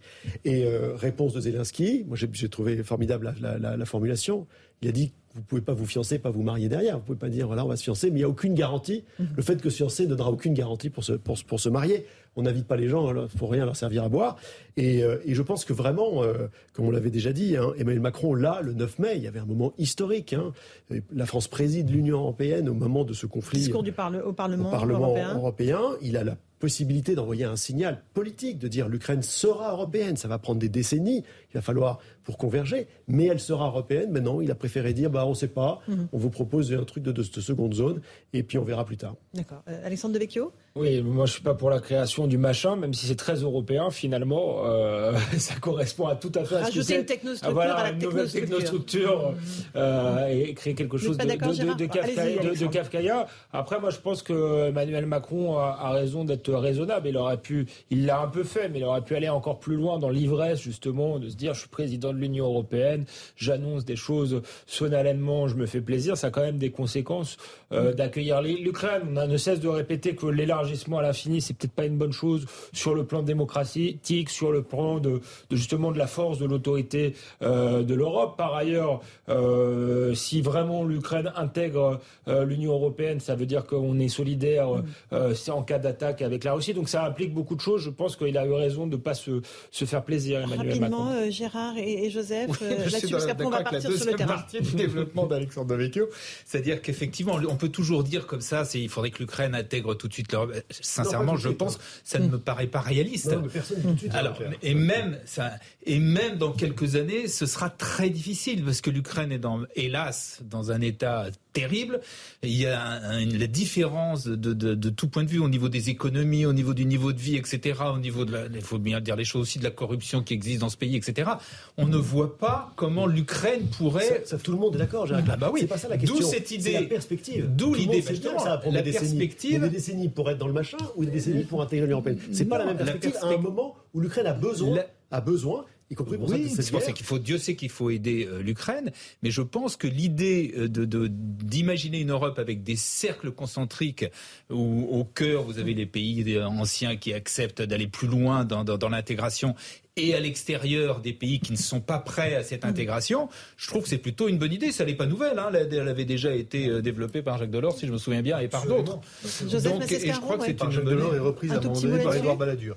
Donc ça ne nous rajeunit pas. Non, simplement, euh, là, pour le coup, euh, Emmanuel Macron tient un langage de vérité. Donc il faut lui accorder qu'il tient un langage de vérité. C'est la, la, perspective, elle est extrêmement, mais certainement, mais extrêmement lointaine. Et puis en, France, on dit, mais attention, euh, euh, Emmanuel Macron est président de l'Europe. Il n'est pas président de l'Europe. Il y a plein de présidents en Europe. Mm. On a vu, il y a le président de la Commission, il y a le président du Parlement européen, il y a etc. Chacun a son mot à dire. Chacun d'ailleurs je pense, ne réfléchit pas toujours à ce qu'il qu'il faudrait dire, parce que quand même, les mots ont une importance. C'est pas parce que Poutine peut dire n'importe quoi qu'il faut aussi dire n'importe quoi ou promettre n'importe quoi. Donc là, pour le coup, euh, bah, moi, je suis satisfait, en tout, cas, des, propos tenus par Emmanuel Macron. J'aimerais qu'on s'intéresse à la situation militaire maintenant. En Ukraine, euh, on, voit que le seul succès des Russes, pour l'instant, c'est la ville de Kherson, euh, où ils ont récupéré la ville. C'est à peu près la seule victoire militaire, pour l'instant, des forces russes. Et les, les pro-russes qui habitent cette région demandent maintenant à Poutine une véritable annexion. Euh, récit de Yael Benamou, on en débat ensuite. En mars dernier, les Ukrainiens impressionnés par leur courage, ils manifestaient dans la ville de Kherson contre l'occupant russe. Kherson est la première grande ville dont se sont emparés les soldats de Vladimir Poutine après leur invasion de l'Ukraine, une ville proche de la Crimée, annexée par Moscou en 2014. Ce 9 mai, ce sont désormais les pro-russes qui veulent marquer leur territoire. Ils célèbrent le jour de la victoire de la Seconde Guerre mondiale. Des centaines de personnes défilent en portant des photos de leurs proches. En 2014, on a essayé de sortir le jour de la victoire, mais cela a été très vite interdit par les autorités ukrainiennes. Maintenant, ce sera beaucoup plus facile. La région de Kherson pourrait passer sous le giron russe. Les séparatistes comptent demander une annexion à Vladimir Poutine. Le porte-parole du Kremlin a déjà réagi. Bien sûr, l'existence d'un tel appel à rejoindre la Russie devrait être décidée par les habitants de la région de Kherson. Il s'agit d'une question qui devrait être vérifiée et évaluée par des avocats. Ces décisions doivent avoir un fondement juridique clair, être absolument légitimes, comme ce fut le cas pour la Crimée. La région a une position stratégique pour Vladimir Poutine. Elle permet de constituer un pont terrestre jusqu'au territoire russe. Gilles Matré, c'est un véritable enjeu, cette ville de Kherson? Oui, c'est un véritable enjeu parce qu'on voit bien que quand on, quand, on dit qu'on a basculé maintenant dans la, dans la guerre longue, dans presque la, la, guerre qui peut être même gelée sur le terrain, c'est parce qu'il y a de plus en plus des, des, choses qui, qui, veulent être présentées comme irréversibles, en tout cas qui seront de plus en plus difficiles à, à renverser, parce que les Russes cherchent à montrer que, euh, que bien sûr, ils, ils annexent comme ils l'ont fait euh, en Crimée. Donc ils vont organiser mmh. euh, un, un, référendum dont évidemment euh, qui n'aura qui n'aura pas de valeur, parce que ne serait-ce que parce que pour trouver l'identité, pour démontrer l'identité euh, des, gens sur place, vous savez, les Ukrainiens ont un système d'identité électronique euh, qui est à la main du ministère ukrainien, donc je vois pas comment les Russes vont, vont pouvoir le faire, mais c'est pas grave, ils vont faire un simulacre et puis mm-hmm. ils vont rattacher. Ce qui est inquiétant, c'est que vous vous souvenez quand il y avait, quand il y avait encore des négociations et des mm-hmm. discussions, Kherson ne faisait pas partie mhm. des demandes des objectifs russes. Hein. C'était, concentré sur le statut du Donbass, la Crimée, et puis, euh, on, se souvient, la dénucléarisation, euh, euh, le, refus de l'OTAN, mhm. le statut de la langue russe, etc. Et là, on voit bien que les Russes vont plus loin dans le sens des déclarations qu'ils ont fait il y a quelques semaines de vouloir annexer tout le, tout le sud de, l'Ukraine. Et donc on peut que considérer ça comme à nouveau une escalade très Un signe alarmant, Alexandre Devecchio. ce qui montre que le, refus de, de négocier peut euh, se traduire par des, des, effets euh, négatifs euh, pour, pour, pour l'Ukraine. Le jusqu'au boutisme de part et d'autres peut se faire au détriment de l'Ukraine. Encore une fois, si les Ukrainiens sont capables de gagner cette guerre euh, tant mieux, mais euh, je ne suis pas un spécialiste, mais beaucoup n'en sont pas certains, sont même euh, assez pessimistes. Donc la négociation était quand même une, bonne option pour éviter qu'il y ait le, le, le, moins de morts, pour faire qu'il y ait le moins de morts possible mmh. d'abord, et ensuite peut-être pour éviter des pertes terrestres de, de territoires trop, trop lourdes. Mmh. Gérard Leclerc, pas d'accord. oui, je ne suis pas tout à fait d'accord, parce que négocier, ça veut dire que c'est reconnaître, c'est accepter ce que veut faire Poutine, c'est-à-dire relier la Russie en, euh, le tour, là on voit tout le, vers l'est et le sud, jusqu'à euh, au-delà maintenant de la Crimée, et pourquoi pas jusqu'à la Transnistrie. Si on négocie, on lui accorde ce qu'il a, ce qu'il a essayé d'obtenir par la force, ce qu'il a, ce qu'il a, ce qu'il a essayé d'obtenir en, massacrant un, pays, c'est quand même très compliqué. Joseph Massescaro la démarche de Poutine est celle, euh, la démarche traditionnelle des Russes depuis des siècles et des siècles, c'est-à-dire d'avoir l'accès, d'être les seuls à avoir accès aussi bien à la mer d'Azov qu'à la mer Noire, à ces mers noires qui sont des, c'est absolument essentiel. C'est essentiel d'ailleurs, d'abord pour des raisons économiques, mais aussi pour des raisons euh, symboliques, pour des raisons d'identité, donc euh, pour des raisons culturelles, cultuelles aussi. Donc c'est, c'est, c'est, c'est donc en effet, euh, là, on voit bien que ce qui est en train de se dessiner est, très, très, clair, c'est-à-dire priver euh, l'Ukraine, cette partie de l'Ukraine, et euh, mhm, d'accès aux mers. Quoi, voilà. Et ça, c'est absolument inacceptable. Pour négocier, il faut, il faut être deux. Hein, je rappelle quand même pour négocier. et je doute quand même que Poutine soit dans cet état de en bloquant, en bloquant les ports ukrainiens, de facto, il bloque toute l'économie ukrainienne.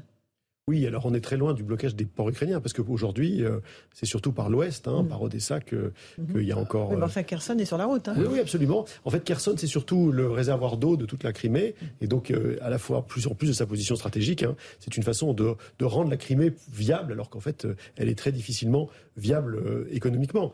là, la, la, question, c'est qu'effectivement, maintenant, on voit que les, les combats se concentrent dans le Donbass, il va y avoir le maintenant que parce que vous disiez il y a que personne qui est tombé on peut considérer que Mariupol est tombé. Il y a une résistance il y a héroïque, une résistance à non, mais extraordinaire, mais qui mm. ne va pas renverser le cours des combats à Mariupol, malheureusement. Il faut juste réfléchir à comment est-ce qu'il est y a une possibilité, si, si minime soit-elle, d'une médiation pour, sauver les, pour sauver, pour sauver mais qui ne veulent pas se rendre. Hein. Qui veulent pas se rendre, parce qu'ils ils ont le choix entre la mort et la mort. Hein. Mm. Donc euh, euh, là, il y a, a peut-être une illumination nécessaire. Mais donc on voit bien que euh, là, on, on, on voit se concrétiser euh, des objectifs territoriaux russes dont on pensait que c'était peut-être que de la rhétorique au début. Et donc, ce n'est pas que de la rhétorique. Non. C'est aussi des, faits militaires. Absolument. Euh, merci. Euh, on va faire une petite pause. On se retrouve dans un instant dans Punchline sur Europe 1 et sur CNews. On va parler de pouvoir d'achat avec Michel-Édouard Leclerc. On parlera d'inflation, de croissance et de prix des produits de grande consommation. Avant cela, bien sûr, il est 18h30. Le rappel des titres de l'actualité.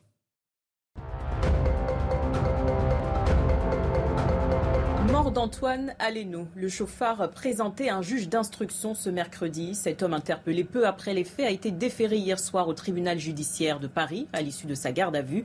Une information judiciaire a été ouverte notamment pour homicide et blessures involontaires aggravées. Il pourrait être mis en examen et placé en détention provisoire. Scandale des pizzas surgelées Buitoni. Santé publique France publie un rapport. 56 cas dont deux décès en lien avec une contamination à la bactérie E. coli ont été identifiés en France au 4 mai. Une dizaine de plaintes ont été déposées, la dernière en date hier. L'Afrique du Sud face à une cinquième vague de contamination au Covid-19. Elle est portée par deux sous-variants d'Omicron. Selon un épidémiologiste sud-africain, l'expérience vécue sur place peut guider le monde entier et l'aider à se préparer à vivre avec le Covid.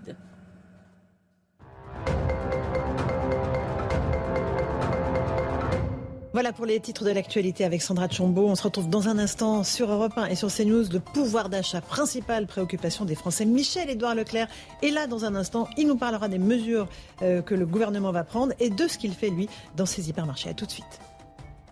On se retrouve euh, dans Punchline sur CNews et sur Europe 1 avec euh, notre invité ce soir, Michel-Édouard Leclerc. Bonsoir. Bonsoir. Président des centres euh, Leclerc, bien sûr. Merci d'être là. On a gardé Gérard Leclerc. comme ça, on, vous êtes entre Leclerc. Je rappelle que vous n'êtes pas de la même famille. Enfin, on ne sait pas. oui, vous ne savez pas. Mais on va parler de toute façon de pouvoir d'achat parce qu'évidemment, c'est la principale préoccupation des Français. Il y a de nombreux nuages noirs, Michel-Édouard Leclerc, qui s'accumulent sur l'économie française, sur fond de hausse de l'inflation, de remontée des taux d'intérêt, de faible croissance. Si on rajoute la perspective de la euh, euh, de la hausse des prix en permanence, il y a une véritable inquiétude de la part des Français. Est-ce que vous voyez les choses en noir pour les prochains mois, vous aussi? Euh, Oui. Alors, je suis un homme d'action. Euh, je positive pas, mais ça déclenche chez moi l'envie d'en faire plus. Et dans mon dans mon métier, il y a beaucoup dans la distribution, on est très très actif en ce moment chez Intermarché, chez Carrefour, et donc ouais ouais, on, est en mode combat. C'est le retour de l'inflation. Alors il y a euh, peut monter jusqu'à quoi euh, On parle de 10% en décembre. Ouais, ouais. Alors, euh, l'indice des prix est formulé d'une manière telle que beaucoup de choses sont lissées. Mais en tout cas, cet été, je pense qu'on sera à l'indice de prix euh, aux alentours de 6-7%. Et puis ça peut continuer après si le conflit ukrainien continue, s'il y a des effets de sécheresse. Enfin, on parlera des différents types d'inflation. Et c'est sûr que du point de vue de ceux qui ont peu de revenus, de, du point de vue de ceux qui en vivent aussi, de, de l'économie, euh, c'est une source d'inquiétude. Euh, mon secteur est en mode combat. Euh, chez Leclerc, on est en mode combat. Enfin, pardon pour euh, l'analogie guerrière, puisqu'elle elle est peut-être pas de mise, mais euh, l'idée, c'est de trouver des solutions. Alors, on va voir tout de suite avec Yael Benamou quels sont les produits qui ont le plus augmenté. On va essayer de comprendre pourquoi avec vous après. Écoutons. Les tickets de caisse vont encore gonfler avec une augmentation prévue dans le secteur de l'alimentaire de 6,3 en juin. Le prix d'un panier moyen composé de 31 produits dits essentiels, 1 kg de pâtes, 1 litre d'huile d'olive ou bien un paquet de biscuits au chocolat, a augmenté de 4,6% en l'espace de seulement 5 mois. Certains produits participent beaucoup à cette tendance. D'après l'association 60 millions de consommateurs, en un an, le prix des pâtes alimentaires a augmenté de 13,8% par rapport à l'année dernière. La hausse de la viande surgelée est aussi significative. Elle coûte 9,7% de plus qu'il y a un an. L'huile végétale n'est pas épargnée avec une augmentation de 6,9%. Acheter du café torréfié coûtera en moyenne 6,5% de plus. Et enfin, pour le beurre, c'est une augmentation de 4,9%. Résultat, les Français font plus attention. Ils consomment par exemple moins de produits bio. Voilà pour ces explications. Michel et dans le clair, pourquoi ces produits augmentent tant euh, Les pâtes, qu'est-ce qui se passe? C'est le blé, évidemment, qui est Alors, Il y, a plusieurs raisons. Quoi. Hein. D'abord, euh, euh, avant de parler de l'Ukraine, si le blé, si les pâtes ont augmenté depuis l'automne dernier déjà, c'est parce qu'il y avait eu des mauvaises récoltes, une mauvaise météo l'année dernière. Et donc ça, c'est une réalité. les céréales ont augmenté l'année dernière et puis ça continue d'augmenter. Euh, la volaille. Pas encore l'impact de la guerre en Ukraine. Hein. avant de parler d'impact sur la guerre en Ukraine, qui est, dont les conséquences pour les consommateurs sont pour la plupart à venir, à se rajouter, euh, il y a aussi euh, cette fameuse grippe aviaire fameuse horrible grippe aviaire qui a tué une grande partie du cheptel de volaille en France et donc qui fait que le poulet est plus cher, mais aussi les œufs parce qu'il y a moins de poules pondeuses, etc. Donc ça, c'est une chose.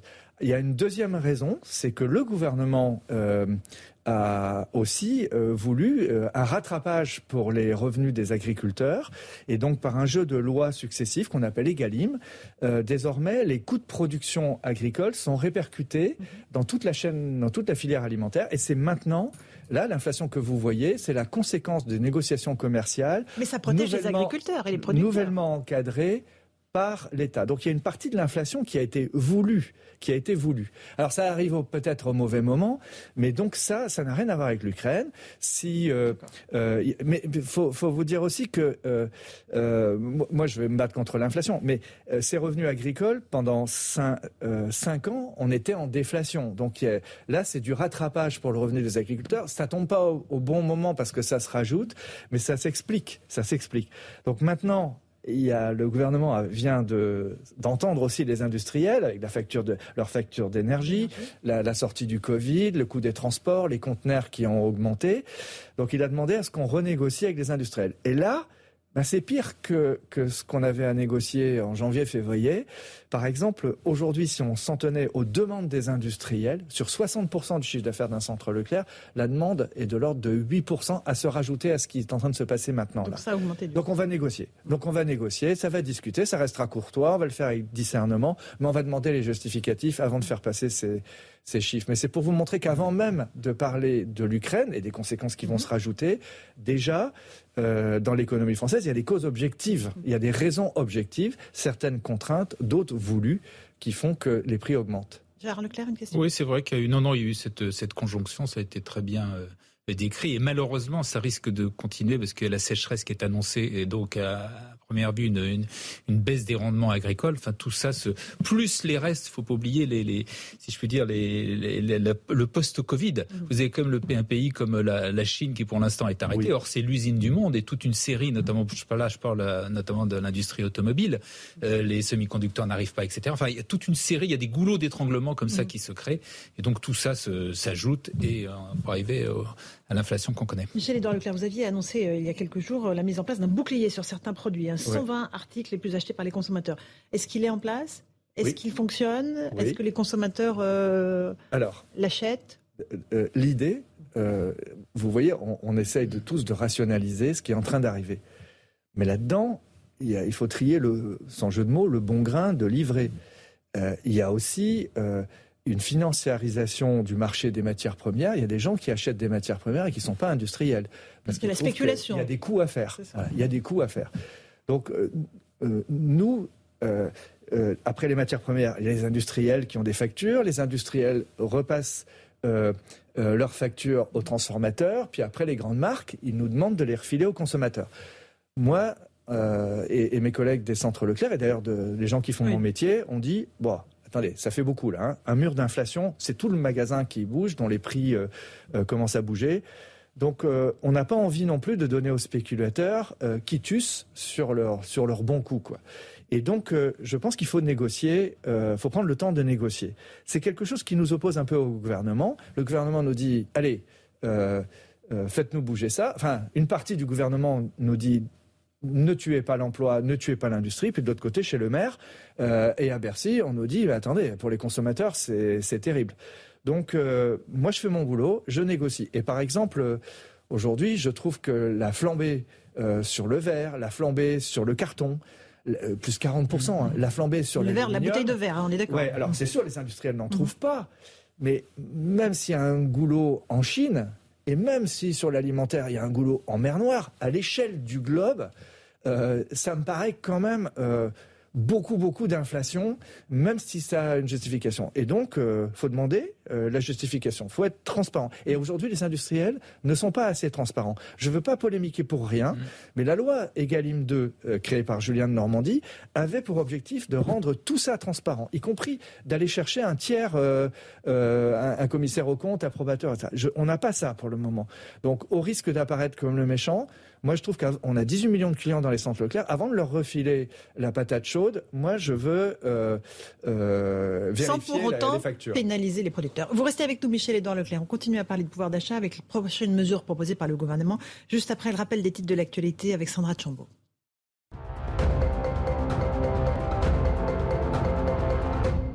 Volodymyr Zelensky face aux étudiants de Sciences Po ce mercredi. En direct de Kiev, le président ukrainien s'est adressé à eux par visioconférence. Il regrette que l'OTAN n'ait pas trouvé une place à l'Ukraine avant la guerre. Il a déclaré si l'Alliance avait intégré l'Ukraine, il n'y aurait pas eu de guerre.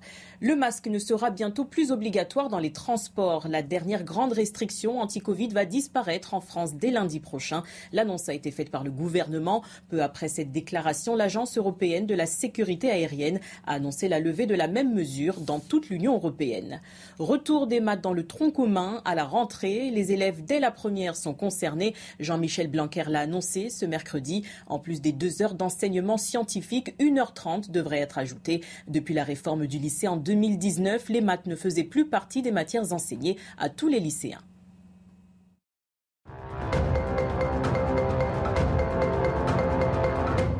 On se retrouve dans Punchline sur CNews et sur Europe 1 avec Michel-Édouard Leclerc. On parle de pouvoir d'achat, on a évoqué euh, l'inflation, euh, il y a la hausse aussi des taux d'intérêt, il y a la faible croissance. Si on rajoute à cela la hausse des carburants, le tableau est complet. Écoutez les réactions des Français recueillies par Arthur Muriot sur cette hausse du prix des carburants.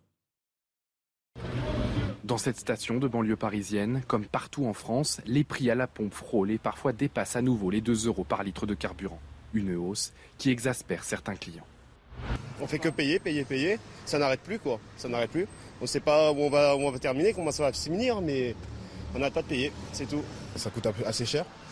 Euh, surtout, bah, là, je suis tout jeune permis, donc euh, j'arrive au mauvais moment, on va dire. C'est assez compliqué de, finir le mois avec l'essence. D'autres, en revanche, prennent leur mal en patience. C'est pas terrible, mais je ne pense pas qu'on puisse faire autrement. Enfin, moi, ça me gêne pas trop parce que je prends exceptionnellement le, scooter, je suis toujours à vélo. Ah, on essaye de, limiter les déplacements, quoi, et puis euh, de prendre les moyens de transport quand c'est faisable, quand c'est possible. Grâce à la remise de 15 à 18 centimes mise en place par le gouvernement, le prix du litre de carburant avait baissé, de quoi soulager le portefeuille des Français, mais pour quelques semaines seulement. En effet, le litre de samplon 95 a augmenté de 11 centimes en un mois plus 12 centimes pour le samplon 98 et enfin plus 11 centimes en un mois pour le gazole. En un an, ce dernier a même connu une augmentation de plus de 50 centimes, soit une hausse de 36%. Pour faire face à cette envolée des prix, le gouvernement travaillerait sur une aide plus significative et plus ciblée qui entrerait en vigueur au mois d'août. Euh, Michel-Édouard Leclerc, euh, le, petit coup de pouce des 18 centimes, il est déjà complètement absorbé par les hausses. Qu'est-ce que vous, vous, pouvez faire? Vous commencez les opérations à prix coûtant sur les carburants? Oui, et, pour ça, j'insiste, euh, au risque que ce, soit mal interprété, la loi climat, normalement, au 22 août, je ne peux plus faire de la pub sur les prix coûtants. Je peux faire des opérations au prix coûtant, mais pas le dire. Donc ça, vous avouerez que c'est quand même un peu antithétique. En tout cas, c'est pas très motivant. Donc moi, euh, ce que je demande au pouvoir public, ce que Leclerc demande au pouvoir public, c'est de, lever provisoirement euh, cette interdiction et qu'on puisse continuer à, faire des opérations à prix coûtant. Parce que oui, je pense que c'est très important. D'abord, nos, magasins sont souvent à la sortie mmh. des villes. Et puis, pour aller au travail en province, nous, on utilise beaucoup les carburants. Donc, c'est, nous, nous voudrions pouvoir continuer à le faire. Je pense que par ailleurs, le gouvernement va maintenir le, bouclier énergétique. Puisque de toute façon, si euh, on ne peut plus s'approvisionner en pétrole ou en gasoil euh, russe, euh, ça va coûter quand même plus cher d'aller le chercher euh, au Moyen-Orient, voire dans le golfe du Mexique. Mais s'il faut que les mesures soient plus ciblées, là, c'est tout le monde. Est-ce qu'il faut cibler les gros rouleurs? Est-ce qu'il faut un chèque alimentation? Est-ce que c'est la bonne alimentation, la bonne, la bonne solution, pardon? Moi, je pense qu'il y a plusieurs dispositifs à mettre en place. il y en a qui ressortent du domaine public et du domaine privé. Tout à l'heure, vous avez évoqué cette idée de bouclier qu'on a repris. Euh, dans les centres Leclerc. C'est-à-dire qu'une fois qu'on a négocié 100, euh, 200 articles parmi les plus consommés, on, essaye de, on va essayer de les garantir euh, pendant trois mois, pendant quatre mois, et puis on va agrandir cette liste. Euh, on va bon, ça, ça c'est mm. un bouclier. on est privé, c'est ce qu'on garantit à nos clients. Et, et, si les prix augmentent euh, là-dessus, on compensera avec du ticket Leclerc. Est-ce que c'est une bonne idée le chèque alimentation que propose le gouvernement? 50 à 60 euros pour les personnes qui touchent les minima sociaux? Je pense que c'est une idée qui se rajoute à d'autres. Je suis assez pour le chèque ciblé.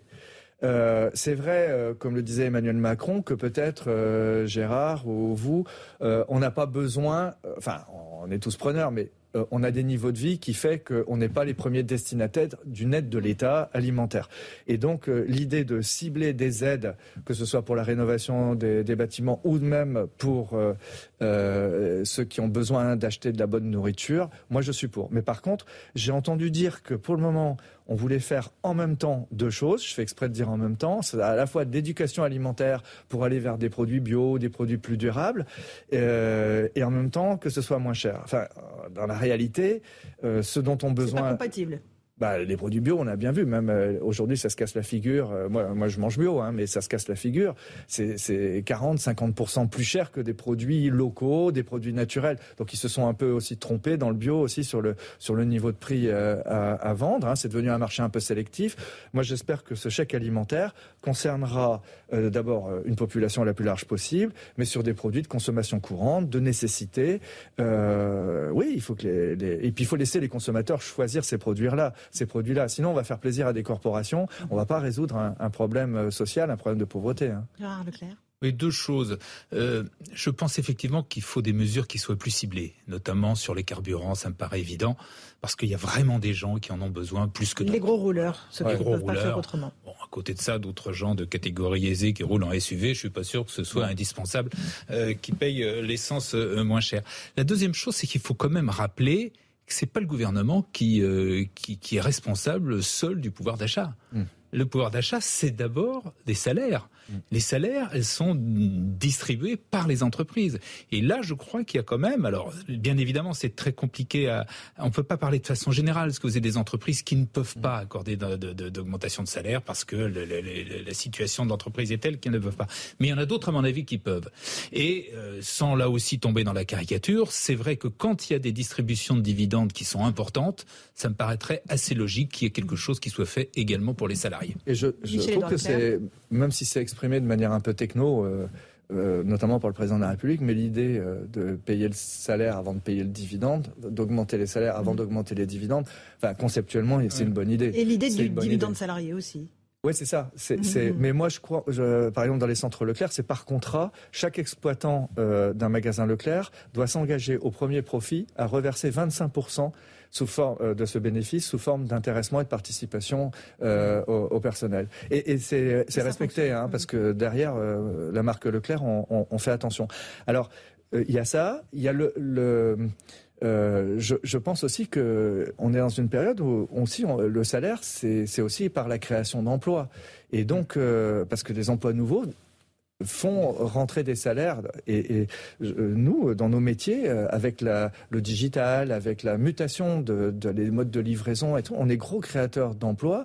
Et ça aussi, ça va mettre de la masse salariale euh, en circulation. Là, je, je dis les choses un peu de manière presque publicitaire, mais moi, je pense qu'il faut donner aussi des images positives quand c'est concret. Nous, on va créer quand même 7000 emplois cette année. 7000 emplois, c'est des salaires distribués. Quoi. Hein. Et dans nos, dans nos conventions, on donne 13 mois de salaire. Je ne sais pas dans, les, dans le monde des médias si vous avez 13 mois de salaire, mais par euh, l'idée du président de la CFDT euh, de, travailler par branche, mhm. je pense qu'il y a des branches qui sont plus exposées pour qui l'augmentation de salaire est plus un coût, et puis pour d'autres un coût à l'international, et pour d'autres, bah, ça participe aussi de, la défense du pouvoir Vous avez déjà vu une modification du euh, comportement des, consommateurs dans vos magasins? Ah ben oui, oui, oui. oui. D'abord, il y a une mesure qui, vous savez, normalement, on doit aussi supprimer les tickets de caisse au 1er janvier.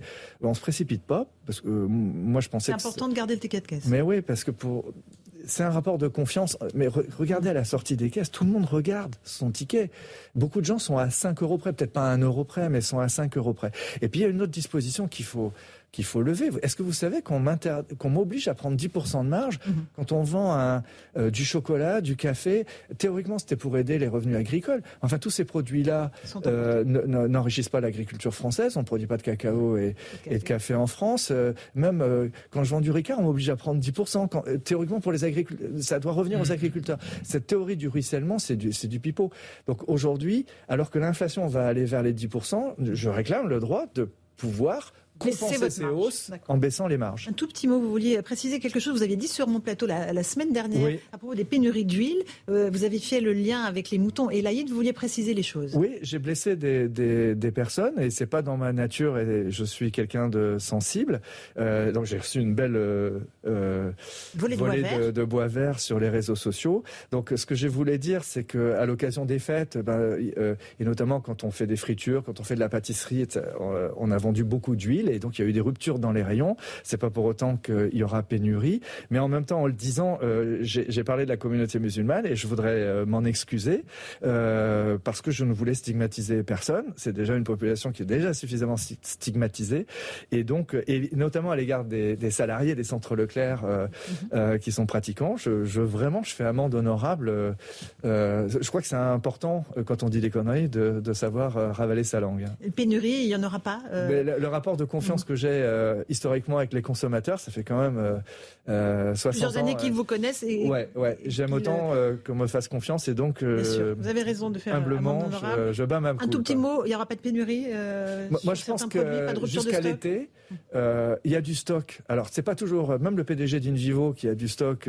Invivo, c'est grands ou Avril qui sont des grands groupes agroalimentaires. Ils ont du grain même à l'ouest de l'Ukraine. Le problème, c'est que ça coûte plus cher d'aller le chercher. Les assurances ça va être plus cher. Jusqu'à l'été, normalement, il y a du stock d'huile, euh, euh, de blé, etc. Mais, mais par contre, euh, ça, va être plus cher et il, faut accepter la concurrence. Et je pense que l'idée de compétition, quand l'inflation revient, elle est au service du consommateur. Merci beaucoup, Michel-Édouard Leclerc, d'être venu ce soir dans Punchline sur CNews et sur Europe 1. Et merci Gérard Leclerc de CNews. Bonne soirée à vous sur nos deux antennes. Dans un instant, Christine Kelly sur CNews avec ses invités dans Face à l'info. Et je vous retrouve sur Europe 1. À tout de suite. Want truly hydrated skin? Medocia's Body Care Breakthrough Hyaluronic Body Serum. It's clinically proven to increase hydration by 161%. It's lightweight, fast absorbing, and delivers 24 hours of hydration for silky smooth skin without any sticky afterfeel. Treat your skin to clean vegan skincare from Osea. Get 10% off your first order with code SUMMER at OseaMalibu.com. That's O S E A Malibu.com code SUMMER.